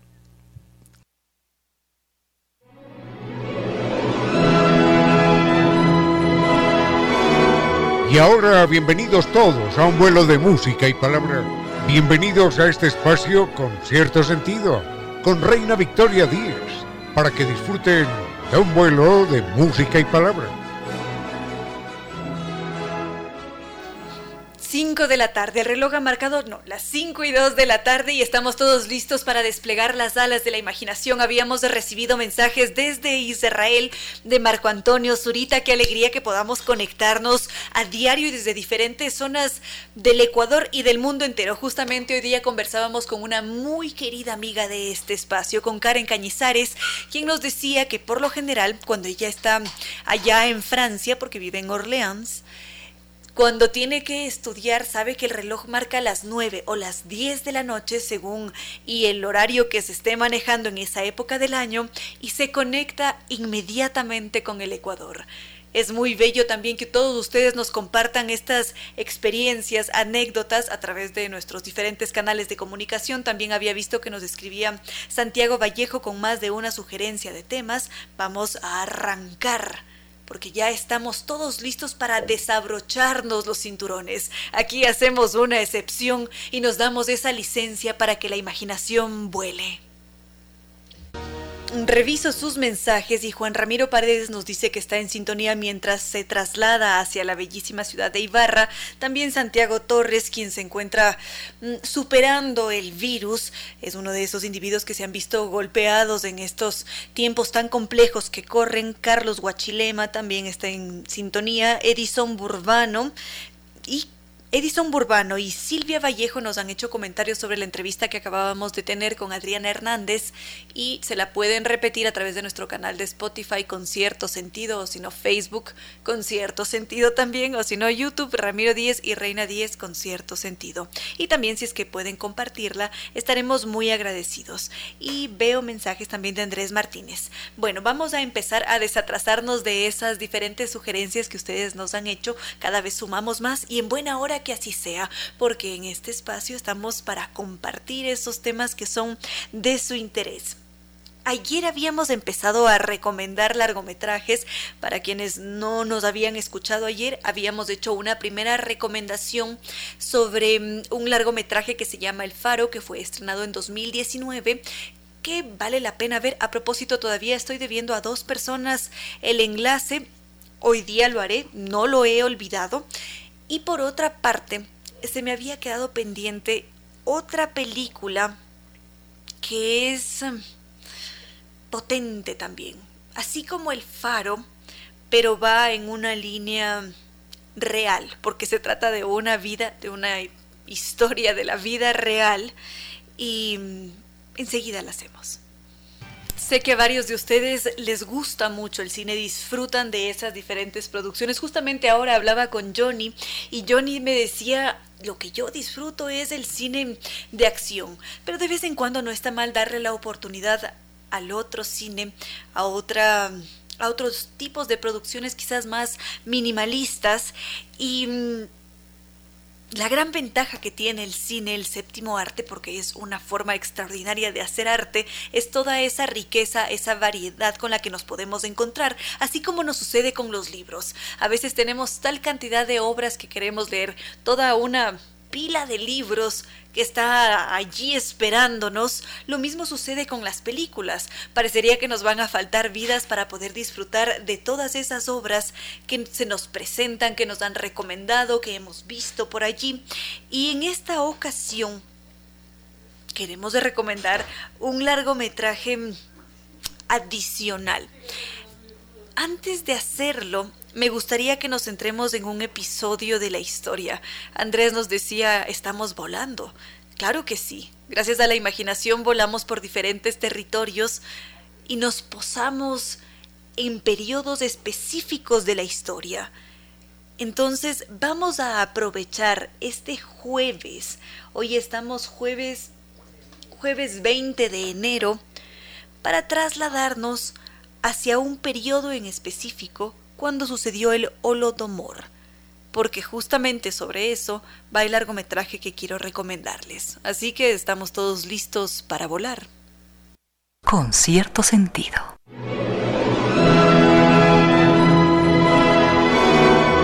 Ahora estábamos a punto de conocer el Holodomor, que es conocida también como la Gran Hambruna Ucraniana o el genocidio ucraniano. Este es un periodo cruento de la historia muy doloroso, lamentable por supuesto, porque se estima que durante el Holodomor al menos unos unas 7 millones de personas fallecieron por inanición. Esto en toda la Unión Soviética. Y mm, esto se dio de forma más predominante en Ucrania ese fue el territorio que se vio más golpeado durante el mandato de Stalin. Y esta tragedia que se produjo entre 1932 y 1934 representó un, quiebre en esos territorios, porque lo que hizo Stalin en un momento dado, porque convenía a todo su sistema para poder mantenerlo a su política, él en ese tiempo decide intervenir Ucrania y al mismo tiempo poner en marcha un proyecto económico. Ese proyecto se basaba en beneficiar a todo el territorio de la Unión Soviética y una de las propuestas consistía en que las exportaciones de trigo ucraniano tenían que ser mm, acogidas, tenían que ser agarradas por, por, por el Estado. Entonces, cuando esto sucede, tengo la sensación de que esto empieza en 1930. Y ya en ese momento el Estado empezó a decir que tenía la posibilidad de requisar y de forma abusiva a todos los granjeros y podía apropiarse del grano, del trigo, como, como una forma de apoyo a ese Estado y las cosas a partir de 1930 empezaron a empeorar, porque en 1932 ya se aprueba esta ley, que es la ley de las semillas, que establecía castigos para todo aquel que estuviera en contra de esa confiscación de los granos o para todos los que se atreviesen a robar un poco de ese grano, porque evidentemente con el pasar del tiempo empezó a faltar el grano, el alimento, y cuando alguien está con hambre, el deseo es mucho más fuerte que esa restricción, o si es que los hijos están con hambre, nadie va a estar pensando en la ley o en el castigo, sino que va a actuar para poder proteger a los suyos. Difícilmente vamos a conseguir acatar esa clase de órdenes. Entonces, esas autoridades con este plan de confiscación de los, de los granos, lo único que hicieron fue endurecer las medidas y fue así como esa decisión que en un principio se veía beneficiosa para la Unión Soviética derivó en una tragedia humana. Enseguida continuamos. Con cierto sentido.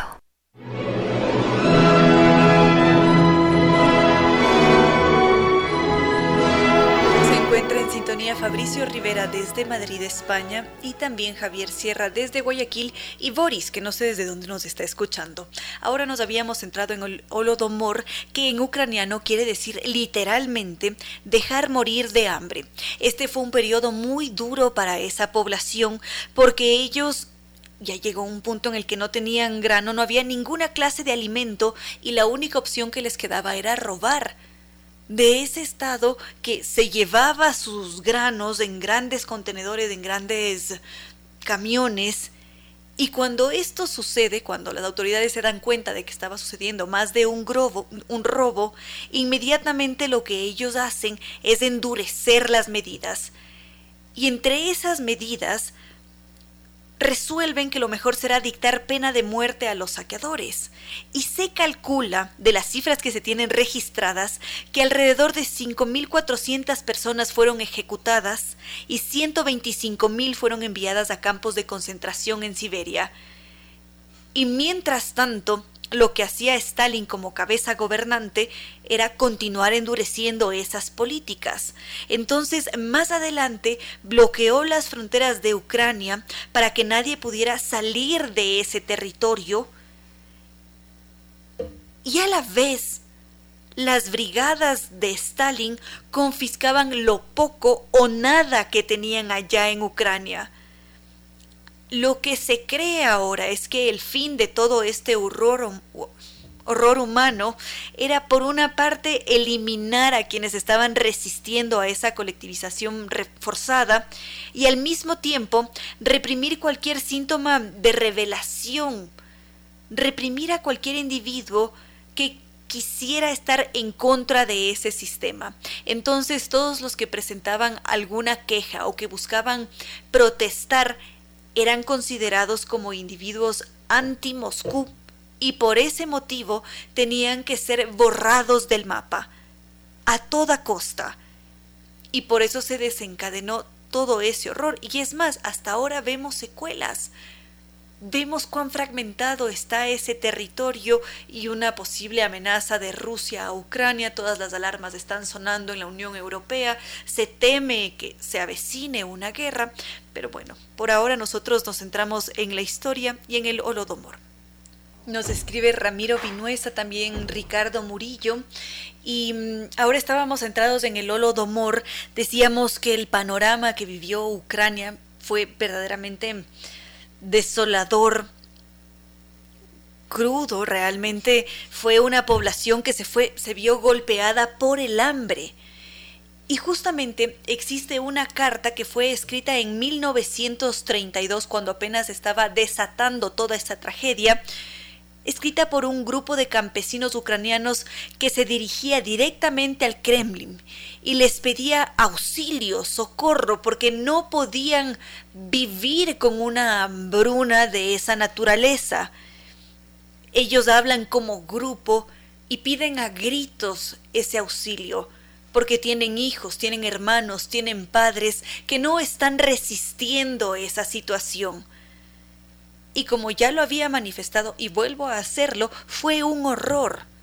Llegó un punto en el que muchos intentaban comer restos de espigas, evidentemente morían porque no podían digerirlas, otros cometían canibalismo, muchas veces los niños se quedaban huérfanos y, lo, y la única alternativa que tenían era alimentarse con sus propios familiares. A esto se le suman otras personas que se comían las cortezas de los árboles, porque eso era lo que había, así de simple.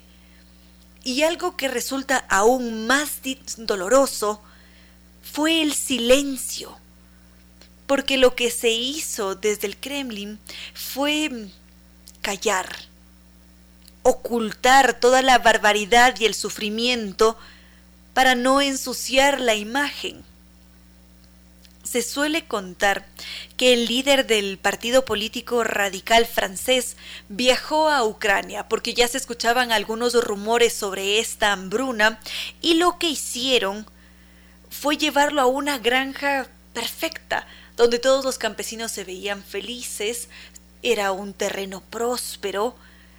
Y entonces este líder político redactó su informe y dijo que Ucrania era un jardín feliz y productivo y que no había nada de qué preocuparse. Inmediatamente otros líderes políticos radicales hicieron eco de esas palabras y así el Kremlin se vio libre de cualquier acusación y mientras tanto ellos continuaban borrando toda evidencia, todos los escenarios eran arreglados previamente y esto destroza aún más porque el Kremlin supo muy bien cómo manejar su propaganda para que todo fuera perfecto y que ellos no pudiesen ser descubiertos. Sin embargo, es muy difícil silenciarnos como seres humanos curiosos que buscamos constantemente investigar.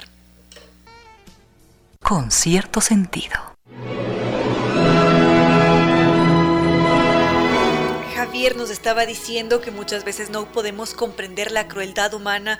Definitivamente, a veces simplemente no tiene sentido para muchos de nosotros cómo somos como seres humanos capaces de cometer semejantes barbaridades con otros humanos o con otros animales, con el entorno, y uno de esos seres que no fue capaz de comprender la crueldad fue la esposa de Stalin, porque esa mujer nunca estuvo al tanto de esas barbaridades hasta que en un momento dado ella decide estudiar y en los grupos de estudio se encuentra con algunos militantes y empieza a escuchar sobre esos rumores del holodomor.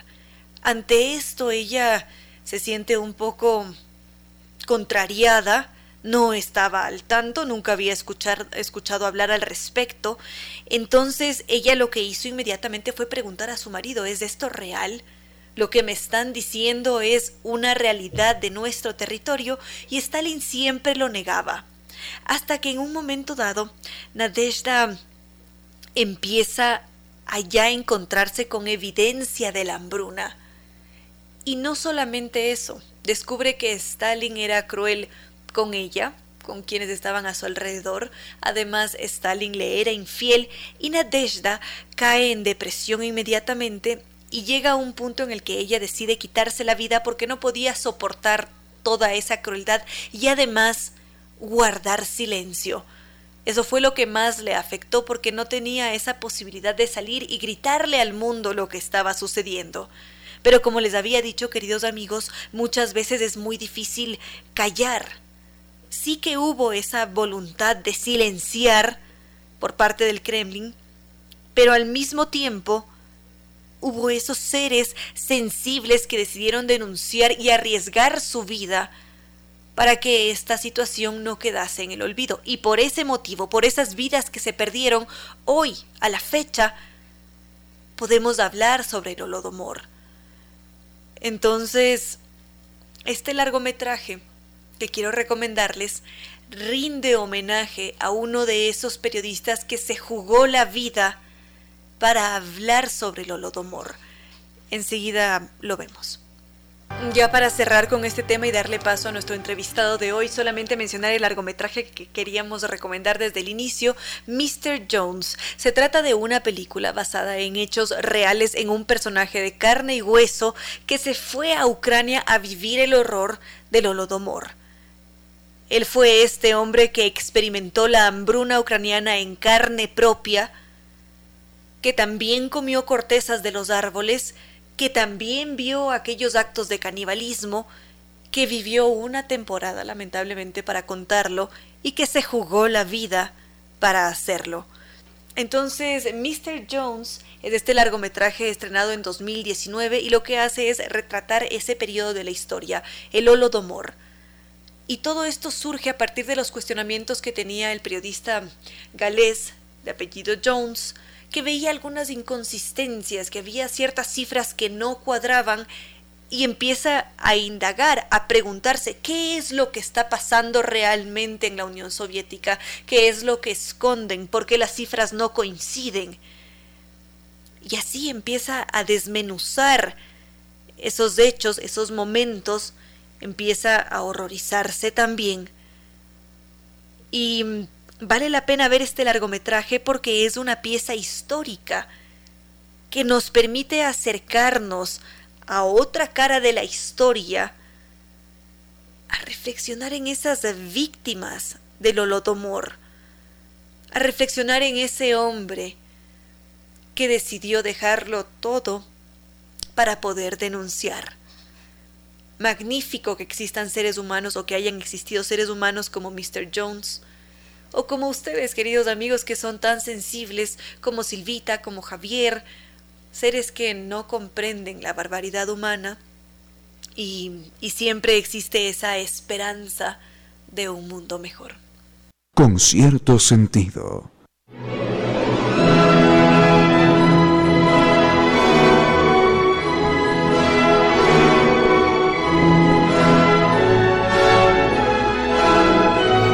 Estamos ya aquí con nuestro entrevistado de hoy, Jason de la Vega. Muchos de ustedes lo conocen por su participación en la banda Guardarraya. Algunos de ustedes se han encontrado con él en la escena musical, como lo mencionaba Daniel Montero.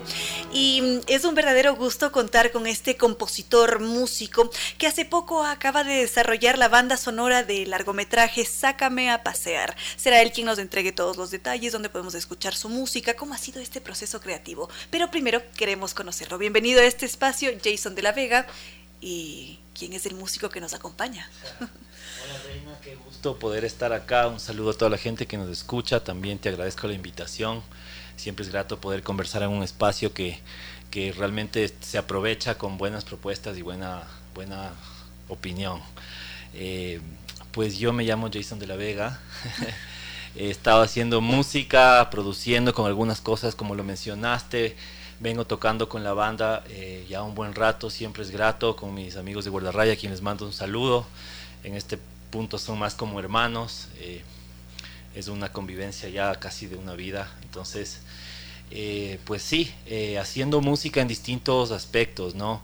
El tema del cine siempre para mí ha sido fascinante, siempre ha sido eh, una óptica diferente de donde suena la música y haber tenido esta oportunidad de hacer la música para Sácame a Pasear, que es una película ecuatoriana dirigida por Micaela Rueda, que se estrenó recién en septiembre y octubre de, este año que acaba de pasar, pues fue súper gratificante para mí y estoy emocionado de que mucha más, gente, mucha más gente lo pueda escuchar. Entonces creo que a partir de eso nace un poco la idea de, generar un poco de difusión y tener plataformas como las que usamos todos hoy para que escuchen algo diferente.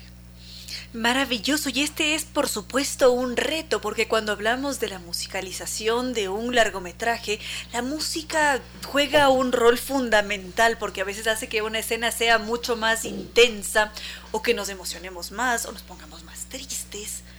Es decir, es, es cosa seria. Totalmente, sí, de ahí viene el término música incidental, digamos. Eh, justo venía pensando ahora porque eh, a nosotros cuando hablamos, ¿no? Con los panas, con quien sea que conversas más en un aspecto diario, eh, hablas de, a veces dices del soundtrack de tu vida.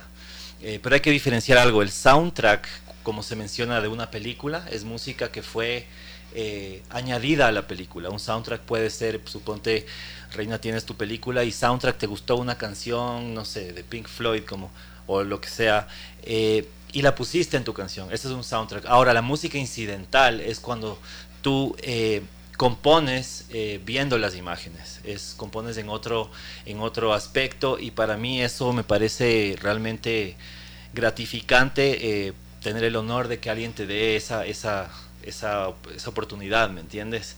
Entonces el proceso funciona diferente, no es una canción, no, no, le pones, no le pones coros, puedes si quieres, pero realmente lo que estás es intentando manejar, eh, como ponía yo el otro día, le contaba a algunos amigos, como un camino, una carretera la que estás yendo hacia adelante, no vas a volver hacia atrás. Y con eso vas jugando en ese paseo, en ese paseo de, de, de sonidos que son realmente emociones, como tú decías puedes intensificar las emociones que estás viendo o, o, al revés puedes hacer lo opuesto, ¿no? Que también funciona en muchas películas. En una parte de mucho estrés puedes poner música algo cómica y termina siendo también un experimento súper interesante que sucede en muchas películas que a mí me gustan, por ejemplo. ¿Y cómo ha sido su proceso? El proceso de composición. Eh, pues ha sido un proceso lindo, debo decir, ha sido un proceso súper difícil. Eh, es un reto, fue un reto para, un nuevo reto para mí. Es la primera película que, que tengo el honor de hacer esto. Había hecho música para documentales, eh, para cuentos cortos. Cuando ya es un largometraje, estamos hablando de más de 60 minutos de, de video. y el proceso, pues para mí fue súper lindo porque empecé. En ese momento yo veía algún, ciertas películas que manejaban música incidental de otra manera, música, suponte, con muy pocos elementos. así muy pocos, dos o tres elementos sonoros me refiero, timbres, es decir. Entonces yo empecé diciendo, bueno, voy a intentar hacer la cosa por ahí, ¿no? ¿Qué tal? Me gusta eso, eh, me encanta tocar los teclados, bueno, puedo usar una guitarra y después puedo usar un sintetizador o una máquina de ritmos. Y eso, eh, eso claro, eso es un reto más grande aún porque con pocos timbres tienes que crear muchos ambientes. Eh, no me despegué de eso, pero sí agregué un poquito más de cosas, no está mal tampoco. Eh, y me encantó, me encantó porque empecé a encontrar que con pocos elementos podía decir mucho más, siendo que la película eh, Sácame pasear es un drama. Entonces había que haber el, digamos, elemento más importante que me parece a mí, y no solo en la música incidental, sino en la música en general, es el silencio. Entonces, entonces me di cuenta que con pocos elementos yo podía tener mucho más espacio para componer. Cuando tienes espacio para componer, creo que la cosa se puede poner mucho más interesante, mucho más sensible, y era lo que yo quería apelar un poco. Eh, y, espero, bueno, que cuando la gente que nos está escuchando pueda ponerle play a esos pasajes sonoros, me diga si sí o si no. Antes de que nos digan dónde podemos encontrar su música, ¿qué sucedió cuando mostró ya el producto final a los productores, ya una vez que se empieza a hacer el montaje, a cuadrar esas escenas que requieren de esos silencios o de esos sonidos que la complementan. Sí, les pareció horrible, no mentira. salieron corriendo salieron corriendo y buscaron, le fueron a llamar a Damiano. no, no, estoy molestando. Eh, realmente, buena tu pregunta, me hiciste, me, hiciste ir a ese momento en, en la cabeza.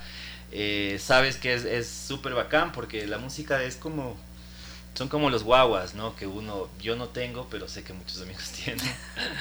Eh, los discos para mí se han convertido como en pequeños, en pequeños hijos y, y el momento de mostrarlo siempre uno, uno espera como... Escuchaba el otro día una entrevista de un, de un músico que me gusta mucho y él tenía una expectativa, dice que siempre tiene expectativas tan altas que no le gusta ya mostrarle a los amigos, porque siempre está esperando el gesto, los ojos y es un poco muy intenso. Eh, yo lo llevé, lo manejé con, con ligereza y más bien fue súper bacán que le encantó a la directora, primero a la producción también les encantó.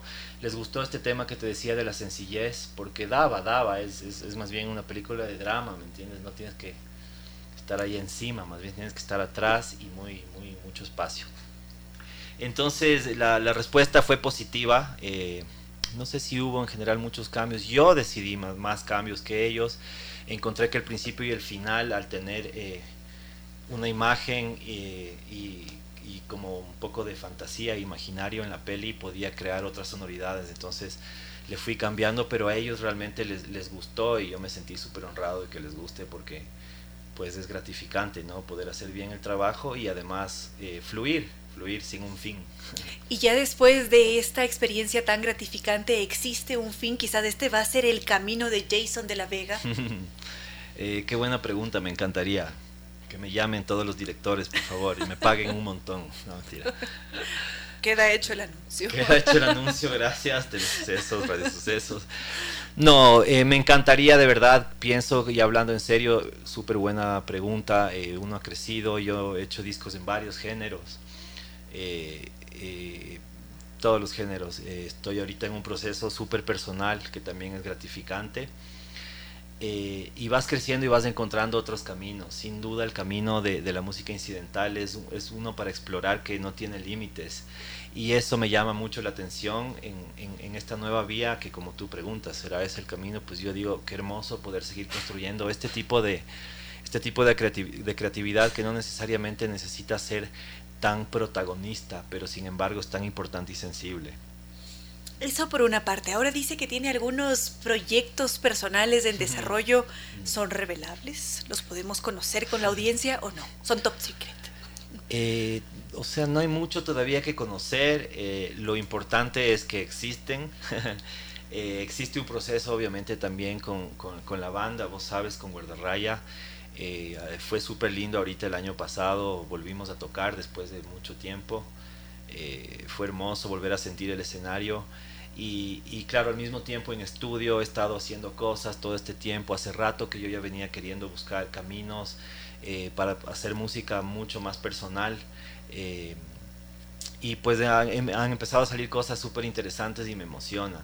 Eh, darte un anuncio específico ahorita no puedo, pero sí estoy emocionado porque siento que se están acercando cosas, hay canciones, hay, hay, no sé, hay ciertas cosas que están empezando a salir y digo, esto me gusta un montón. Entonces, espero poder más bien volver con mejores noticias concretas y, y contarte y que escuchemos juntos. Seguro que sí. Lo que sí puede es decirnos en dónde lo encontramos, cómo escuchamos su música incidental hecha para la película Sácame a pasear. Esos detallitos sí que los podemos conocer. Claro que sí, claro que sí. Eh, pues la música, como saben, estuvo en la peli a nivel de cines, de cines sí, en las, en las salas de cine nacional. Eh, capaz algunos de ustedes las vieron allá y ni lo sintieron, lo cual sería bueno. Sintieron la peli y no se fijaron en que había música compuesta. Ahora con esto pudimos conversar con la directora, con la producción y estamos estrenando hace muy pocos días eh, en todo lo que es Spotify, en todas las plataformas digitales y pienso que en vez de dar estas, estas palabras extrañas, lo más fácil es dar un solo acceso que es mi Instagram que es tal como mi nombre, con una X silente en el medio, lo que vendría a ser eh, Jason X de la Vega. Ahí puedes encontrar accesos, eh, eh, lo que te lleva Spotify o la plataforma que te gusta escuchar música y pues poder escuchar esto, hay algunos otros proyectos, también hay un poco más de información de la música y también les invito, si es que están con un poco más de tiempo, si tienen un gran sistema en la casa o no, en la compu, eh, me parece que la peli está en esta plataforma que se llama Cholo Flix, eh, que es de películas ecuatorianas. Eh, creo que también si les interesa, pues creo que parte del paquete completo es verse la peli con la música. Pero es súper lindo también ponerte los audífonos, no dura mucho, son pasajes sonoros, o sea, no, no, no es una canción entera, son pequeños pasajes que te llevan por, por varios lugares y puedes ponerte los audífonos, cerrar los ojos, acostarte en la cama y escuchar en Spotify, Apple Music, claro, y todo eso. Jason X de la Vega, perdón. bueno, entonces estamos todos mm, invitados para sentir, para experimentar. Total. Y ya con esto no queda más que agradecer y esperar que nos vuelva a visitar con buenas noticias. Muchas gracias, Reina. Qué gusto poder estar acá, que, puedan escuchar. Les invito que, que estén atentos también a las cosas que sucede con Guardarraya, con el cine nacional. Creo que hay cosas lindas sucediendo en momentos súper extraños como los que estamos. Generalmente la sensibilidad como humano se pone un poco más a piel. Y, y pues un saludo otra vez y a ti muchas gracias y a la radio, qué gusto estar acá. Este siempre será tu espacio, Jason. Muchísimas gracias. Gracias. Queridos amigos, hemos llegado ya al final de este vuelo de música y palabra con cierto sentido. Mucha gratitud para todos ustedes. Gracias también al doctor Giovanni Córdoba en Controles, a nuestros queridos auspiciantes Nova Técnica. Saben ustedes que es la solución garantizada y de por vida para cualquier problema de la humedad. Su página web www.novatecnica.com, los teléfonos 098 26 588 o 098 81 85 798. También NetLife, que nos dice que algunos de nosotros presentamos señales de estar en un estado loading. Entonces, para liberarnos de los loadings en las pantallas, ¿por qué no descubrir el Internet seguro de ultra alta velocidad NetLife? Gracias a ellos, muchos salieron de ese estado loading, así que todos a cambiarnos al Internet tricampeón de los Speed Test Awards, NetLife, sitio web www.netlife.es o sus teléfonos 392 40. Mil y un gracias a todos. Mañana nos volveremos a encontrar en un nuevo vuelo de música y palabra con cierto sentido. No fue más por hoy, los queremos mucho.